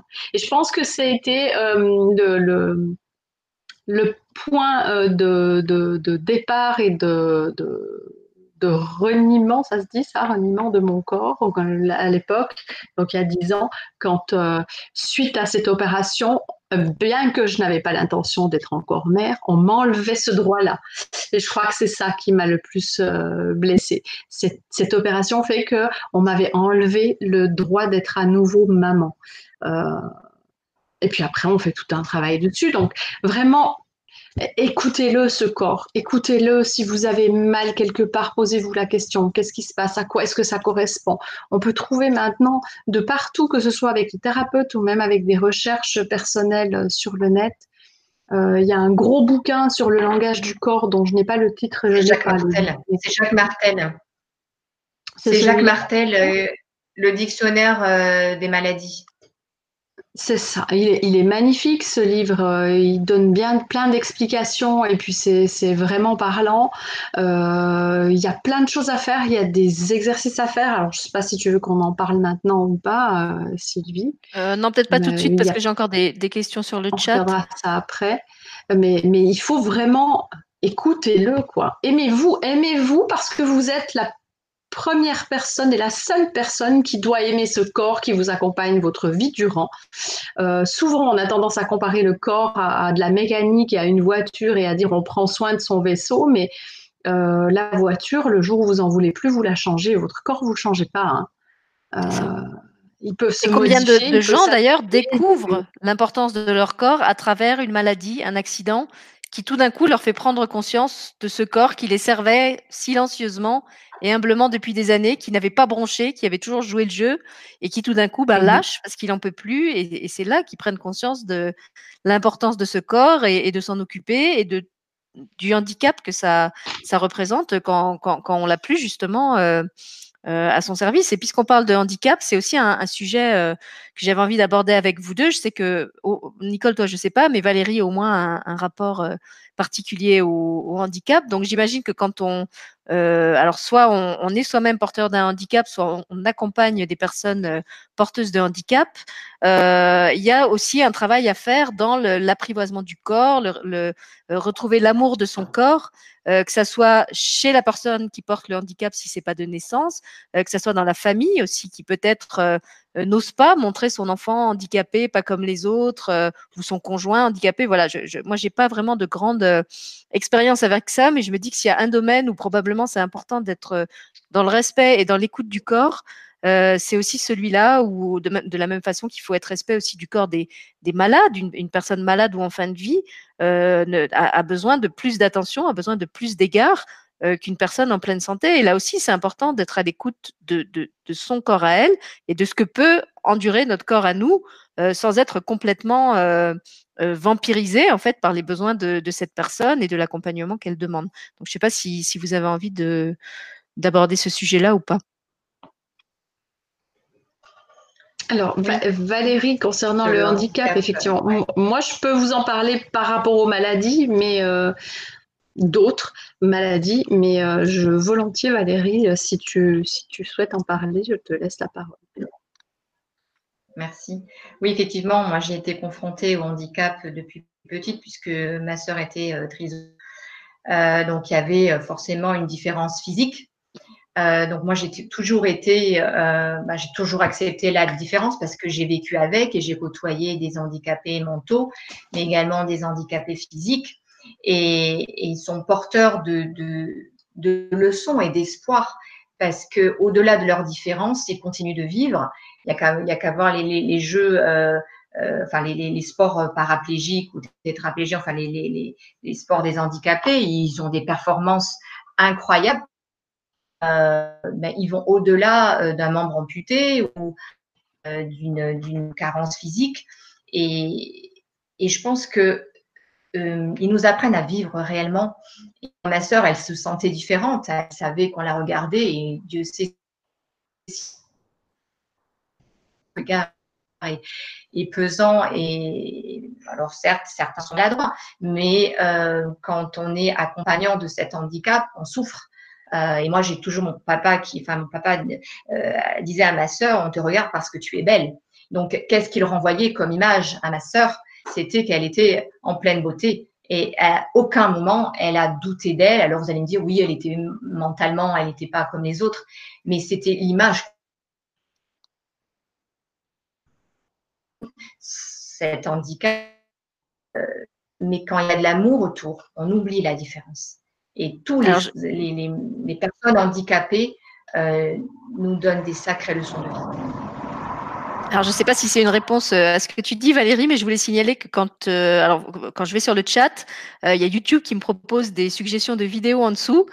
Et là, la vidéo euh, qui s'ouvre en fait au moment où, où tu parles, c'est euh, une vidéo d'une jeune aveugle euh, qui s'appelle Jane Constance, qui est passée, je crois, à The Voice et qui interprète la chanson Quand on n'a que l'amour. Donc je trouve que c'est tellement en résonance avec ce que tu oh, dis de ton papa. voilà, je voulais vous le signaler, même si c'était pas. Nicole, tu voulais parler euh, de, l'accompagnement des, malades, c'était ça? De l'accompagnement par rapport aux personnes malades. Alors, euh, il est vrai que euh, pour ma part, enfant, j'avais un frère qui a, qui a été malade très jeune du cancer. Et ma première expérience à ce niveau-là, il y en, a eu d'autres, mais c'est comme ça. Ma première expérience à ce niveau-là avec mon frère, c'est quand, euh, euh, à l'âge de 10 ans, il est parti à l'hôpital. Alors, euh, il avait 10 ans, j'en avais 12. Je n'avais pas la possibilité d'aller lui rendre visite pendant son hospitalisation. En tant qu'enfant, je n'avais pas le droit d'entrer dans le service, etc. Donc, il y a eu euh, radiothérapie, chimiothérapie, je ne sais plus. Enfin bref, euh, tout un traitement. Il est resté trois mois à l'hôpital. Il est rentré euh, avec des douleurs au ventre. Il est ressorti trois mois après de l'hôpital complètement amaigri, plus de cheveux, etc. suite à la, chimio. forcément, moi j'ai eu un premier choc de retrouver mon frère dans cet état-là parce que bah, parce que je n'étais qu'une enfant de 12 ans et puis ça faisait trois mois que j'avais pas vu mon frère. Et puis j'ai eu ce cette réaction de protection vis-à-vis de lui. Et euh, donc ce petit garçon, quand il a repris euh, euh, le cours de sa vie et qu'il est retourné à l'école complètement amaigri, plus de cheveux, etc., il avait fait le choix, et à l'époque on avait tendance à porter beaucoup de perruques, etc., hein.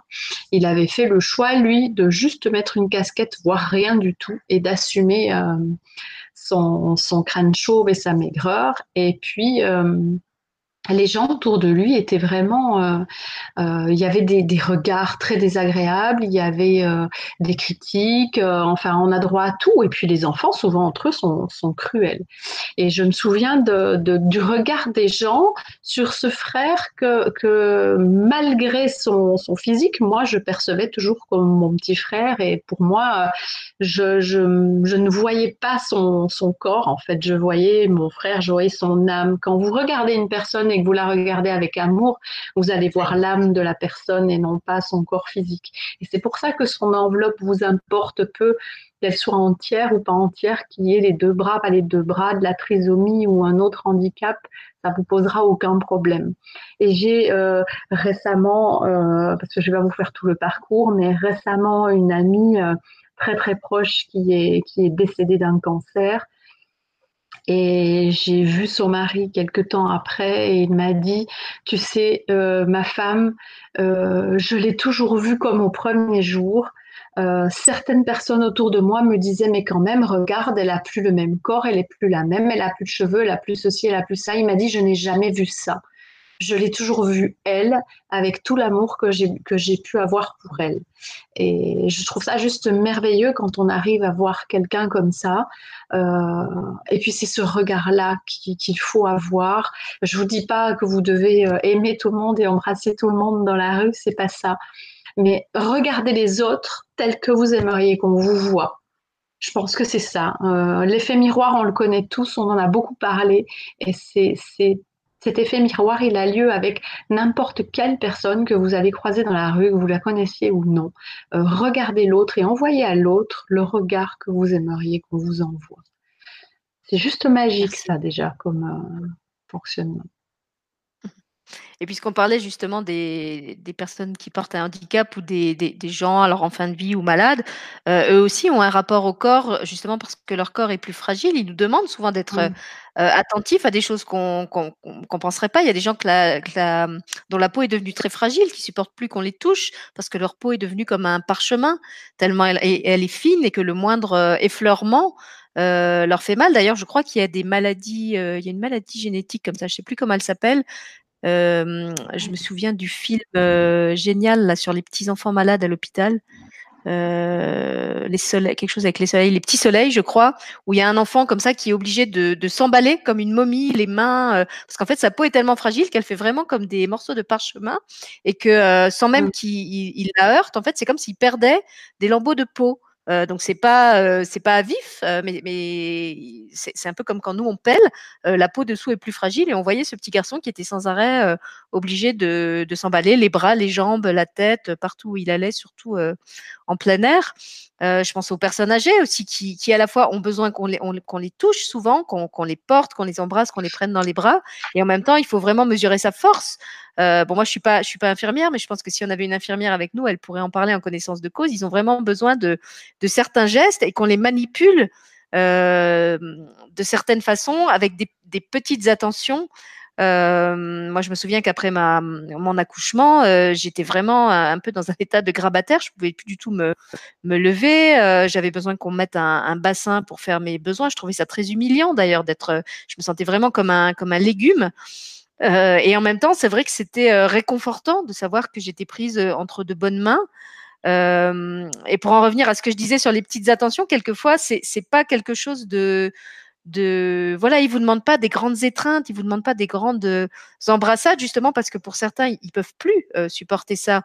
mais ça peut être des petits gestes, ça peut être leur tenir la main, ça peut être simplement être assis près d'eux et adapter le volume de votre voix parce que ils sont très sensibles et que quand vous parlez fort, ça leur fait mal à la tête. Ça peut être leur apporter des fleurs pour qu'ils aient un parfum agréable dans la chambre au lieu des odeurs de l'hôpital. Je me souviens que quand j'ai justement après cet accouchement qui s'était mal passé, mon mari m'avait apporté dans ma chambre à la maternité une petite veilleuse qui émettait une lumière tamisée et je crois qu'il sait même pas en fait à quel point cette veilleuse a fait la différence pour moi que quand je me réveillais la nuit, que j'avais mal, que j'étais j'étais vrillée par la souffrance sur mon lit et que j'avais pas le droit de prendre de, dentalgique parce qu'il fallait respecter un certain délai euh, euh, entre les doses. Et ben je regardais cette petite veilleuse et c'était comme euh, une présence réconfortante qui me disait que les êtres que j'aimais étaient près de moi dans la chambre, que j'étais pas toute seule avec cette souffrance. Donc voilà, j'en parle pour vous dire à quel point quelquefois c'est des, des petites choses euh, des, des, des, petits détails auxquels vous allez penser et qui pour ces personnes vont vraiment faire une vraie différence, euh, que ça soit euh, par le toucher, que ça soit par un regard. Il y a des gens qui peuvent vraiment s'accrocher à votre regard et vous sentez que rien que le fait de les regarder en face, je mmh. pense au, par exemple au SDF dans la rue que personne ne regarde, quand vous donnez une pièce à quelqu'un ou même vous lui donnez rien, vous le regardez dans les yeux, vous lui prenez la main, et ben pour lui, je pense que ça vaut toutes les pièces que vous pourriez lui donner. Euh, donc ça aussi, pour moi, ça fait partie de, l'écoute euh, et du respect du corps. Alors là, c'est plus le, corps de l'autre euh, que le sien, mais voilà, je trouve que c'est important de rappeler que tous ces, petits gestes-là sont, sont importants aussi.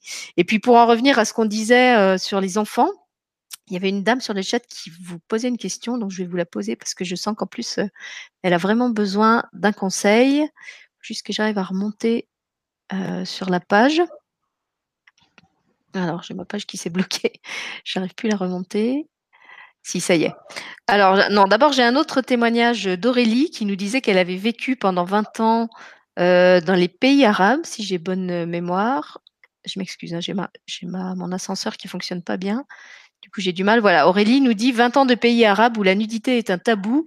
Et maintenant, on vit dans un pays nordique où l'approche du corps est tout autre. Bonjour le chamboulement des valeurs chez mes enfants. C'est sûr que passer de, d'un pays arabe à, la Scandinavie, ça doit être une révolution. Mmh. Et puis, donc, je vais retrouver la question de cette personne. Euh, c'était qui? Euh, Voilà, invité, alors c'est un pseudo, donc je ne connais pas le prénom, qui nous dit Mon enfant de 8 ans est très petit. Après une séparation entre son père et moi, il semblerait qu'il a bloqué sa croissance et son langage. Aujourd'hui, ça va mieux avec son papa et moi. Donc, on a à nouveau un exemple de ce qu'évoquait Nicole quand elle disait que les enfants sont un peu des éponges émotionnelles hein, et que souvent ce sont eux qui traduisent dans leur corps euh, bah, ce, que, ce que nous, on ne veut pas entendre. Mmh qu'est-ce que, qu'est-ce que vous, euh. vous, auriez à répondre à cette euh, maman? Alors moi, ce que j'entends par le témoignage de cette maman, c'est que cet enfant a choisi, s'est dit, si je reste petit et mignon, papa et maman ne se sépareront pas ou se remettront ensemble. Euh, il y a peut-être quelque chose, alors je ne dis pas que c'est le cas, hein, mais, un enfant peut porter la culpabilité de la séparation de ses parents, même si les parents n'ont jamais euh, euh, émis le moindre mot ou, prononcé le moindre mot dans ce sens-là. il est toujours difficile pour un enfant de voir ses parents se séparer. même si des fois c'est ce qui peut arriver de mieux dans certains couples. Et puis je crois qu'on peut euh, quand on a des parents séparés. Je crois qu'au fond de soi, on garde toujours cet espoir qu'un jour ils se remettront ensemble. Euh, c'est très étrange. Moi, il a fallu que mon père décède pour que je me dise ah ben oui, il reviendra jamais. Et pourtant, ça aurait été euh, tout sauf bien, je pense, pour lui, qu'il puisse un jour se euh, renouer avec ma mère. Mais, mais c'était ce truc de, reformer la famille, ce besoin de la famille, plus que de se dire on a deux parents ils doivent être ensemble. Et ce petit garçon, euh, mon ressenti, c'est celui-là. Ce petit garçon euh, refuse, ou en tout cas a refusé de grandir par pendant un temps en se disant il faut que je reste petit parce que petit, c'est papa, maman, c'est ensemble et c'est comme ça que c'est bien et ça fait peur, hein, un enfant, euh, un, divorce, même si on prend toutes les précautions nécessaires, euh, c'est quand même un gros, gros choc émotionnel. Et puis il y a un blocage qui se fait, euh, qui peut se faire de toute façon qui se fait au niveau de l'âme. Et puis ce que j'appelle moi une défragmentation d'âme. Et puis en plus, bah, il, il, la retranscrit physiquement, hein, son blocage et sa peur. Enfin, moi, c'est ce que ça me dit. Je ne sais pas pour Valérie. Oui, je te rejoins effectivement. Et euh, si ce petit garçon aujourd'hui euh, euh, va mieux, je crois qu'il faut essayer de ne plus regarder les heures et se dire il s'est passé ça, pourquoi, comment, est-ce qu'on a mal fait, est-ce qu'on a bien fait? L'essentiel, c'est qu'aujourd'hui, il soit sur le bon chemin et qu'il reprenne une croissance normale. Mmh. Ayez confiance, ayez confiance dans ce que sera demain. Mhm. N'hésitez pas non plus à aller euh, consulter un, psychologue ou un kinésiologue. Euh, ça aide beaucoup les enfants.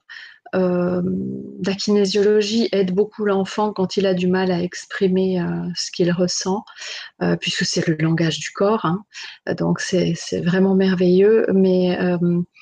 Tout, divorce et toute séparation, même quand on a la sensation que ça se passe bien, euh, mon conseil, c'est aller quand même rencontrer quelqu'un, même si c'est qu'une seule fois, mais rencontrer quelqu'un, faites en sorte que vos enfants puissent s'exprimer et parler de ce qu'ils ressentent, parce que, euh, euh, comme on me l'a rappelé dernièrement, un papa, c'est un papa, une maman, c'est une maman, que vous soyez ensemble ou pas ensemble, vous resterez toujours notre papa et notre maman. Et à partir du moment où nous sommes séparés dans le couple, ben, nous ne sommes plus vraiment. On peut, mettre toute la bonne volonté du monde. Je crois que on aura toujours un ressenti où on va toujours dégager quelque chose qui fait que nos enfants savent que on en veut au papa ou que le papa en veut à maman ou qu'il y a des petits désaccords. Même si on veut pas le dire, euh, ça se ressent. Mais ils le sentent. tu, l'as dit toi-même. Hein. Ce sont des, éponges. Ils sont très sensibles et euh, même si on dit rien, ils, le sentent. Euh, alors moi, j'ai aussi une expérience avec le divorce puisque je suis enfant de divorcé et que j'ai un enfant en étant euh, divorcée moi-même euh, assez fraîchement. moi, ce que je conseillerais à cette maman, si tu ne l'as pas déjà fait, donc j'ai retrouvé son prénom, c'est Charlotte, c'est de vraiment expliquer à ton enfant que ce n'est pas sa faute, qu'il n'a pas à se sentir coupable du fait que le papa et toi, vous vous séparez, que ça, c'est votre histoire à vous, c'est votre histoire d'adulte, que lui, il est le fruit de votre amour. Quelles que soient les, conséquences dans les, les, circonstances dans lesquelles tu as passé ta, grossesse et, et, les premières années qu'il a eu avec vous, qui étaient peut-être pas idylliques parce que déjà il y avait des tensions. Explique-lui, en tout cas, parce que je crois que c'est vraiment important qu'il entende que lui, c'est un enfant de l'amour, que si tu l'as fait avec son papa, c'est parce que au moment où tu l'as fait, euh, tu étais en amour avec son papa et il était en amour avec toi.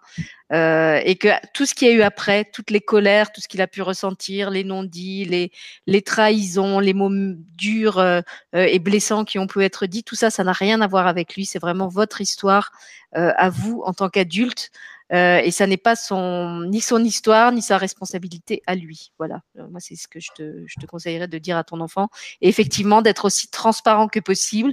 Alors pas en lui donnant tous les détails de tous les griefs euh, que le papa et toi pouvaient avoir l'un contre l'autre, parce que moi j'ai vécu ça, d'être l'otage de chacun des parents qui essayaient de me persuader que c'était l'autre qui avait tort et de me soutirer des informations et de me demander qui je soutenais et dans le de qui j'étais. Et ça, pour un enfant, c'est horrible euh, d'avoir à choisir entre un de ses deux parents et à soutenir un de ses deux parents. L'enfant, il est fait des deux parents, il aime ses deux parents de la même façon.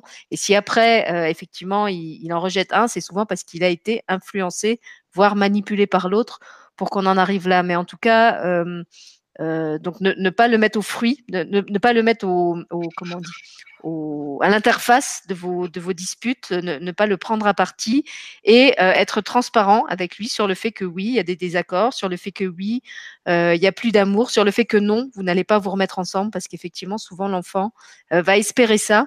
Et je trouve que c'est cruel de lui laisser espérer euh, en croyant justement que ça va adoucir sa blessure, que peut-être euh, dans un certain temps ça va se remettre. Non, euh, en général, quand on se sépare, on sait que c'est que c'est définitif. Et je, pense que si dur que ce soit à entendre pour l'enfant, c'est important d'être sincère avec lui et de lui dire, bah non, tu sais, papa et moi, on se remettra jamais ensemble.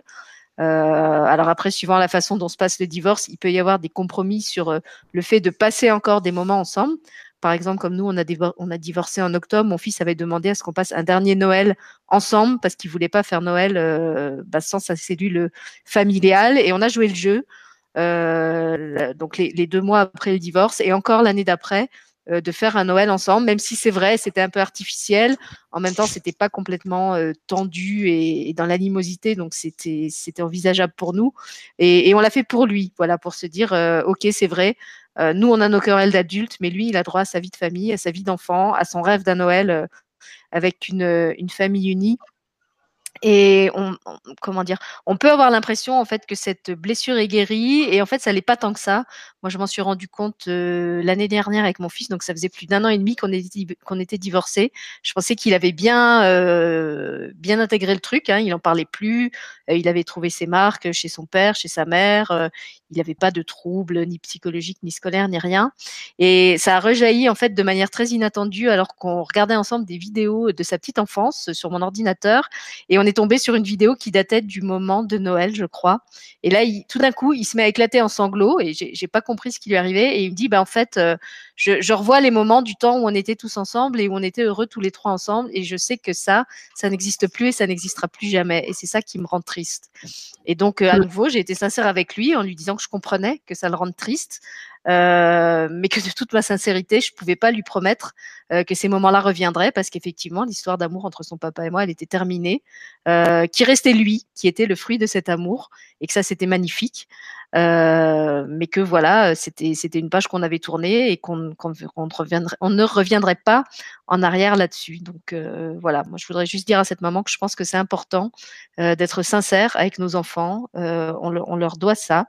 Euh, pas, pas d'être brutal, mais de ne pas leur donner de faux espoirs euh, qui vont être déçus par la suite et qui leur feront euh, encore plus mal. Voilà. Alors, vous voulez que je retourne voir sur le chat s'il y a d'autres choses ou vous aviez des, des, choses dont vous vouliez parler encore? Nicole, je crois qu'il y avait quelque chose que tu voulais aborder tout à l'heure où je t'ai dit pas tout de suite? Oui, c'est ça. Tu as commencé à parler du livre? Voilà, je te laisse en parler, puis je vais aller voir en attendant sur le chat. Ah voilà, euh, il m'a été donné euh, dernièrement de recevoir une information très sympathique sur un livre qui s'appelle euh, Rompre avec soi-même. alors vous allez peut-être vous dire, mais toute l'émission, on nous a dit qu'il fallait se, réconcilier avec son corps, et là, on me dit rompre avec soi-même. Rompre avec soi-même, ça veut dire rompre avec ses fonctionnements et tout ce qu'on a pu se mettre au niveau du mental euh, de par l'éducation et puis tous ces, conditionnements euh, que l'on se fait au niveau de l'esprit euh, pour avoir un fonctionnement complètement décalé. Et, je trouvais très intéressant de reprendre, alors je ne l'ai pas encore vu entièrement, mais par contre il y a un passage du, du, livre qui me semble très intéressant et c'est là-dessus qu'on m'avait amené l'information d'ailleurs. Il y a une chose très simple à faire, c'est, là, on va en parler par rapport au corps. Euh, je reprends peut-être l'exemple de la jeune femme qui a des problématiques avec son ventre. C'est se regarder dans la glace tous les jours, penser à cette problématique et se dire, je change ça. Je ne veux plus de ce ventre rond, je veux un, visualisez vraiment le corps que vous aimeriez avoir euh, et l'idéal pour vous. Euh, ça ne veut pas dire que demain vous allez vous lever en Ken et en Barbie, hein, mais euh, visualisez vraiment ce que vous aimeriez pour vous et vous vous regardez dans la glace et puis en pensant à ce qui ne va pas, vous dites, vous vous répétez, je change ça. Et vous faites ça tous les jours aussi longtemps que nécessaire jusqu'à ce que votre votre, esprit enregistre cette nouvelle information. Euh, il l'explique bien dans, le bouquin. Alors, euh, Sylvie donnera la référence du livre audio, puisqu'il existe en livre audio, et puis ça vous permettra d'avoir le, le, nom du livre. Euh, il explique bien que l'esprit, donc quand je parle de l'esprit, je parle du mental, de tout ce qui touche à votre à votre esprit, hein, qui se trouve dans tout le corps en plus et qui se manifeste à travers le corps, euh, subit des, des conditionnements et c'est un peu comme le disque dur d'un ordinateur. Et si vous voulez donner une nouvelle information, il faut aller supprimer l'ancienne pour donner la nouvelle. Et donc, je change ça. C'est vraiment un truc tout simple que vous pouvez aussi faire avec vos enfants. Euh, que ça soit des colères, un problème, un enfant qui se trouve trop petit, enfin toutes ces insécurités que peuvent avoir certains enfants liés à leur physique, euh, à leur handicap, etc. Et vraiment, euh, prenez les problématiques les unes après les autres et dites-vous simplement, je change ça. Voilà, ce livre s'appelle Rompre avec soi-même. Il a été écrit par Joe Dispenza. Et le peu que j'en ai écouté, parce que moi je l'écoute en version audio, euh, je trouve vraiment très très intéressant. Ça parle beaucoup quantique. Euh, maintenant, c'est pas parce que ça parle du quantique et de, et de l'esprit et du fonctionnement mental que vous ne pouvez pas le ramener à d'autres choses. Hein. Euh, ça, ça résonnera toujours. Il y a toujours quelque chose dans ce livre qui résonnera pour vous si vous souhaitez le, le lire. Et puis, euh, j'avais envie de vous donner une petite astuce pour ceux qui aiment méditer, c'est donc vous se mettre en méditation parce que la méditation permet de se déconnecter de la matière. Alors étonnamment, on va se déconnecter de la matière pour la, la réinformer. Vous vous mettez en, en méditation pour vous déconnecter, puis euh, vous visualisez votre corps et, vos organes si nécessaire, si vous avez une problématique de santé, et vous les visualisez comme vous souhaitez qu'ils soient. Donc en bonne santé, euh, euh, avec une belle lumière, une belle énergie, etc. Et vous faites cet exercice. Et vous vous regardez euh, avec euh, les yeux de votre âme, puisque vous êtes en méditation, donc déconnecté de la matière, et avec les yeux de votre âme, vous regardez ce corps tel qu'il est réellement puisque euh, les problématiques physiques, euh, qu'elles soient internes ou externes, sont vraiment des projections. Et, tout peut changer tout le temps. Je ne veux pas dire qu'une personne à qui il manque un bras, le bras va repousser, mais par contre, il est clair que le bras existe en énergétique. Vous pouvez visualiser ce bras, vous pouvez reconnecter cette zone de votre corps à, à votre partie physique pour lui redonner une... Euh, un circuit euh, énergétique fluide, ça enlève, euh, c'est ce qu'on appelle le membre fantôme d'ailleurs. Hein. Je ne sais pas pourquoi je parle du bras, il faut croire que je devais en parler. Et puis, vous pouvez vous reconnecter comme ça. Un organe manquant, eh bien, vous pouvez le visualiser en énergétique et reconnecter vos organes physiques à cet organe manquant. Euh, pour rétablir la circulation énergétique. Et ça, ce sont des exercices que vous pouvez faire en méditation. Et puis ces exercices-là, vous pouvez les faire pour toutes les parties de votre corps qui, qui vous dérangent et que vous aimeriez modifier parce que, je ne sais pas, un peu de ventre, un peu trop de hanches, de la cellulite, etc. Et vous envoyez les nouvelles pensées, par la pensée, les nouvelles informations à toutes vos cellules et vous les faites travailler comme ça. Parce qu'elles seront écoutées vous allez leur donner de vos informations, elles vont se sentir écoutées, donc forcément elles vont réagir. Alors après, comme disait Valérie, c'est pas quelque chose qui va se faire. Ça se met en route comme ça, mais vous verrez les résultats au bout d'un certain temps quand même. Voilà, je crois que c'était à peu près tout. Merci Nicole. Donc j'ai mis sur le chat le lien de l'audio euh, dont tu parlais, rompre avec soi-même. Et puis je pense que sous l'audio, les gens peuvent aussi trouver les références euh, du livre s'ils les veulent. Euh, alors moi, je pense aux, gens qui sont peut-être euh, moins euh, familiers du quantique et de la méditation que nous, nous pouvons l'être. Qu'est-ce qu'on pourrait conseiller à ces gens-là justement pour apprendre ou réapprendre l'écoute du corps?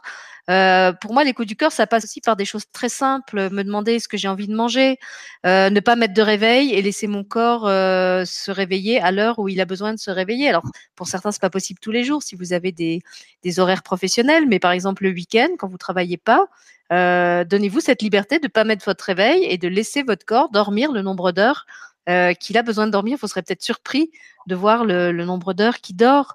Euh, demandez à votre corps en quelle couleur il a envie de s'habiller le matin. Moi, le, matin, j'ouvre mon armoire, je demande à mon corps qu'est-ce que tu as envie de mettre aujourd'hui. Donc, c'est des, choses toutes simples. Hein. C'est pas forcément euh, euh, des, c'est vraiment comme je disais, comme si vous aviez un ami et vous prenez le temps de consulter votre ami, comme quand vous allez au restaurant, vous lui demandez ce qu'il a envie de manger. Euh, quand il vient chez vous, vous lui demandez est-ce que tu veux un thé assis ou à ça, ou plutôt un jus de fruits, ou plutôt de l'eau. Euh, donc prenez le, temps de parler à votre corps comme un comme un ami, euh, Nicole euh, a commencé à parler de livres. Moi, je pensais aussi au, livre de Lise Bourbeau. Euh, on parle souvent de Lise Bourbeau comme celle qui a travaillé sur les cinq blessures de l'âme. Lise Bourbeau, elle est aussi l'auteur d'un livre qui s'appelle Écoute ton corps, ton meilleur ami sur la terre. voilà, il y a aussi, je pensais à tous les livres qui sont consacrés au décodage biologique, qui vous aident justement à décrypter à travers les symptômes euh, de votre corps euh, ce qu'il essaye de vous dire quand vous n'arrivez pas à faire euh, le téléphone vous-même. Il y a même, ça existe même au niveau dentaire. Je me souviens que j'étais tombée à un moment où j'avais beaucoup de problèmes dentaires sur les travaux passionnants d'une dame qui s'appelle Estelle Verrec, je crois qu'elle est de Nancy, qui a écrit un dictionnaire, alors je ne sais plus comment ça s'appelle, euh, dictionnaire des dents ou dictionnaire du décodage des dents et qui explique en fait quand vous avez une carie ou, une problématique sur une dent, à quoi ça correspond. Il y a une symbolique euh, très précise, euh, suivant justement le est-ce que c'est une carie, est-ce que c'est un abcès, est-ce que c'est une dent qui a cassé. Chaque dent est reliée à, alors suivant où elle est située, déjà c'est relié au père ou à la mère. ça, fonctionne par des, cadrans. En fait, il y, a, une partie en haut qui est consacrée au père, une à la mère, et l'inverse en bas. Euh, et puis après, les dents sont numérotées et chaque numéro de dent correspond euh, à une problématique particulière en fonction aussi du symptôme que la dent exprime. Et moi, franchement, j'avais été euh, assez sciée de, quand j'avais fait le lien avec mes propres problèmes dentaires de de, bah, de l'évidence en fait entre, ce effectivement ce que le dictionnaire disait et, ces dents qui étaient touchées. Et je me rappelle d'ailleurs, puisqu'on parlait de, de gratitude et d'amour envers le corps, d'avoir une grande poussée d'amour envers mes dents. Ça peut paraître euh, assez rigolo, mais elle expliquait que justement les dents sont comme des fusibles euh, qui vont en fait, euh, comment dire, contenir certaines tensions, certains chocs émotionnels autant que possible, et que quand la dent commence à disjoncter et à manifester un problème, comme finalement n'importe quelle partie de notre corps, eh ben c'est que justement elle en peut plus, elle a fait tout son taf possible en tant que fusible pour nous empêcher de péter les plombs avant. C'est le cas de le dire. Hein. En plus on dit péter les plombs. Mm. Euh, et ben là, en fait, la dent euh, qui déclare la carie, qui déclare l'abcès, c'est comme elle disait, là, j'en peux plus, quoi. C'est, trop gros pour moi, j'arrive plus à porter ça toute seule. Euh, il faut que tu entendes. et voilà, je m'étais dit, ben merci mes dents pour tout ce que vous avez encaissé. depuis ma petite enfance, puisqu'en fait déjà petite, j'étais abonnée aux séances chez le dentiste, parce que franchement, vous avez fait un sacré boulot. Et là aussi, voilà, c'est des parties du corps qu'on pense pas forcément à, remercier, euh, sauf le jour où justement euh, elle défaille et, où on se rend compte bah, qu'on peut plus mâcher, qu'on peut plus manger, euh, qu'on a mal tout le temps. c'est triste à dire, mais c'est souvent à travers des expériences comme ça qu'on revient dans la gratitude envers notre corps et qu'on se dit ah si je m'en étais mieux occupé avant, si je l'avais écouté plus, si je l'avais respecté plus, aujourd'hui j'en serais pas là. Et donc évidemment, le but c'est pas de rester dans la culpabilité et, la flagellation avec la fougère, comme dirait Lulumineuse, mais euh, de, de, prendre ses responsabilités, de prendre un engagement envers son propre corps. Euh, alors vous pouvez faire un travail de pardon, hein, vous pouvez écrire une lettre à votre corps en lui demandant pardon de, tout ce que vous lui avez fait subir et, à la fin vous prenez un engagement en lui disant à partir d'aujourd'hui je m'engage à t'aimer, à te respecter. Euh, euh et, là aussi j'ai envie de vous dire soyez concret, prenez pas juste un engagement comme ça euh, avec des, avec des belles paroles, ça peut être je m'engage à te donner une alimentation saine, je m'engage à te laisser dormir 8 heures par nuit même quand j'ai plein de boulot, je m'engage à ne plus sacrifier mon sommeil au détriment des autres, je m'engage à ne plus effectuer des tâches physiques qui sont devenues trop difficiles pour moi parce que je ne veux pas déléguer ou parce que j'ai peur de demander ou parce que j'ai peur de paraître euh, incapable. Prenez vraiment des engagements euh, concrets. Moi, je trouve toujours que c'est important de, se rappeler qu'on notre corps est matière, on est dans la matière et c'est dans la matière euh, qu'on a à, bouger et à, interagir avec ce corps. Donc voilà, si, vous faites juste des, promesses en l'air, je suis pas sûre que ça va se ça va vraiment se manifester dans votre vie quotidienne. Donc soyez concret. Euh, c'est comme, euh, bah, je sais pas, c'est comme quand, vous vous engagez euh, avec quelqu'un dans une relation. Euh, si vous faites des belles promesses, mais que concrètement ça suffit pas, bah non, ça, ça va, ça va pas tenir. Donc avec le corps, c'est pareil. faites-lui des promesses, mais faites-lui aussi des promesses, des promesses concrètes et tenez-les de la même façon que vous voudriez que vos amis ou votre conjoint tiennent les promesses qu'ils vous ont faites. Voilà. Est-ce que vous avez encore quelque chose que vous voudriez dire toutes les deux? Oui, moi, un éclairage euh, scientifique par rapport aux neurosciences. Aujourd'hui, avec l'IRM fonctionnel, on a montré que le cerveau ne sait pas faire la différence entre et le réel. Donc, autant, comme disait Nicole, de façon positive euh, son aspect physique, son organe. Euh, et aujourd'hui, il prouve scientifiquement que le cerveau ne fait pas la différence. Alors, permettons-nous de rêver grand, de rêver beau et euh, notre corps, effectivement, nous, nous dira merci. Mhm. tout à fait. Merci Valérie.